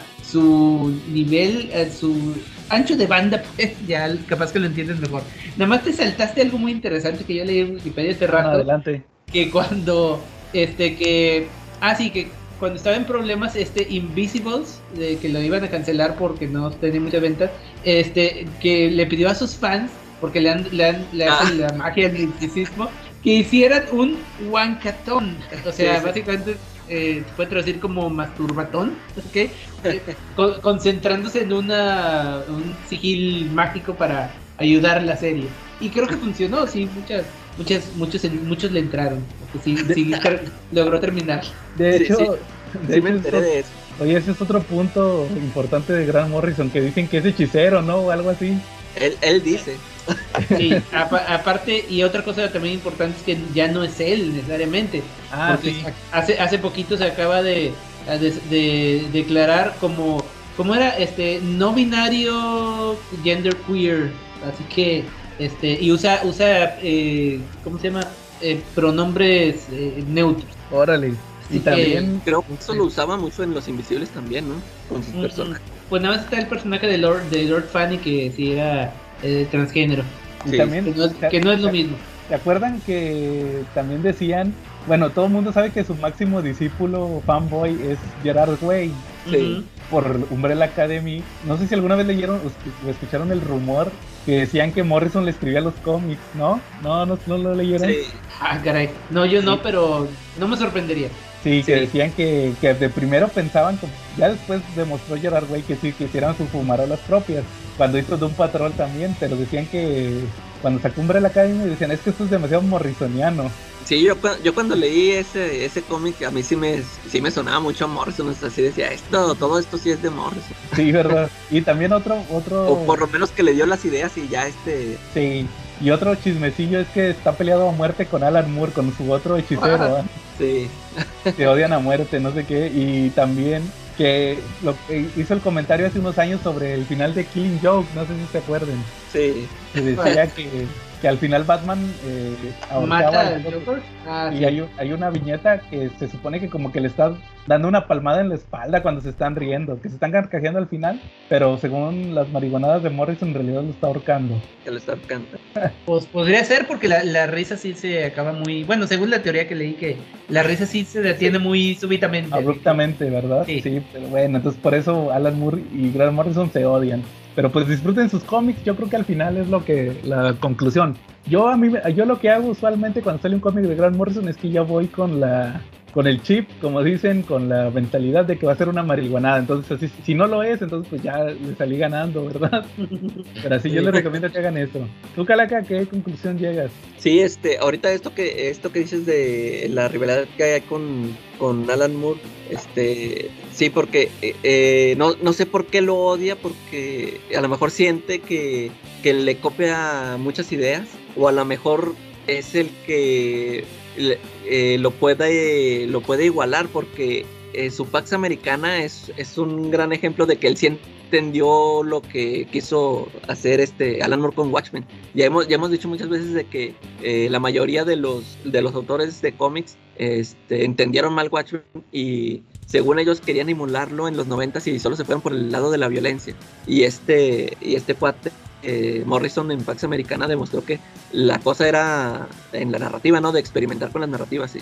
Y con ese numerito, este, él puso en práctica todo lo, de, lo que hizo Moore, o sea, experimentó en las páginas, en la narrativa. Y a lo mejor, yo digo que a lo mejor por eso lo odia. Y, y esto, esto del, de lo de la, del final de Killing Joke, a lo mejor hiciera lo que quiso decir Alan Moore y nada más él se lo entendió. Y por eso se enojó. sí, y hay, ¿no, ¿no han leído ustedes esta historia de las nuevas aventuras de Hitler, de Morrison? Mm, no, ese me eh, faltó. sí, es, ese también, este, mm, ah, yo sí, yo cuando lo leí lo sentí muy parecido al, al Jack the Ripper de From Hell.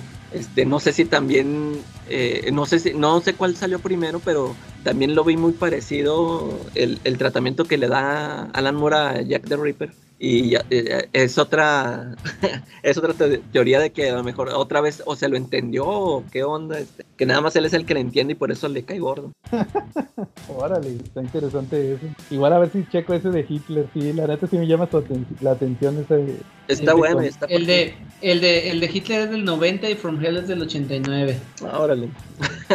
Pero ya ves, Calaca, que alguna vez mencioné que hasta Gar Tennis también tenía ahí algo, algo que ver con Hell con ah, lo de. Ah, en Hellblazer. En Hellblazer. Ah, nada más que ese, también creo que sí salió. Ah, no, no me acuerdo cuándo. No, ese es después, el Gartenis es a mediados de los 90. Pero bueno, muy bien. Entonces, ¿algo más que quieran agregar o acabamos por esta semana? No, yo creo que ya, porque ya tengo sueño. Ah, muy bien, lleno. Oye, pues entonces muchas gracias por habernos acompañado. Igual no sé si quieras este, repetirnos dónde te pueden escuchar. Ah, sí, claro, miren, este, busquen La Hora Muda en este Facebook y también eh, lahoramuda.blogspot.com. También está en este en YouTube, en ebooks, ahí ustedes búsquenme como La Hora Muda, están todos los podcasts de este, el de La Cápsula Muda, que es el podcast de terror, el Playlist Mudo, que es el podcast de música, la cápsula extra es donde hablo de, todo lo que no es terror, y así que, o sea, todas las películas, libros, eh, cómics y todo lo que he leído recientemente. Y pues sí, también este, gracias a ustedes por la, invitación. O sea, estuvo chido decir sacar, darle rienda suelta a, mi geek interior, que, que bueno, sale siempre, pero en cuestión de cómics rara vez hablo así tan extensamente. Y aparte porque estuve a punto de cancelarles hoy, fíjense, en serio, porque este, no, no me estaba sintiendo muy bien de anímicamente, eh, así en general. Pero dije, bueno, vamos a igual ya sobre la marcha ya me, me, empiezo a sentir este, bien y sí, ahorita ya estoy mucho mejor, así que sí me ayudó, muchísimas gracias. Ah, qué bueno, igual ya sabes que estás invitado cuando quieras regresar.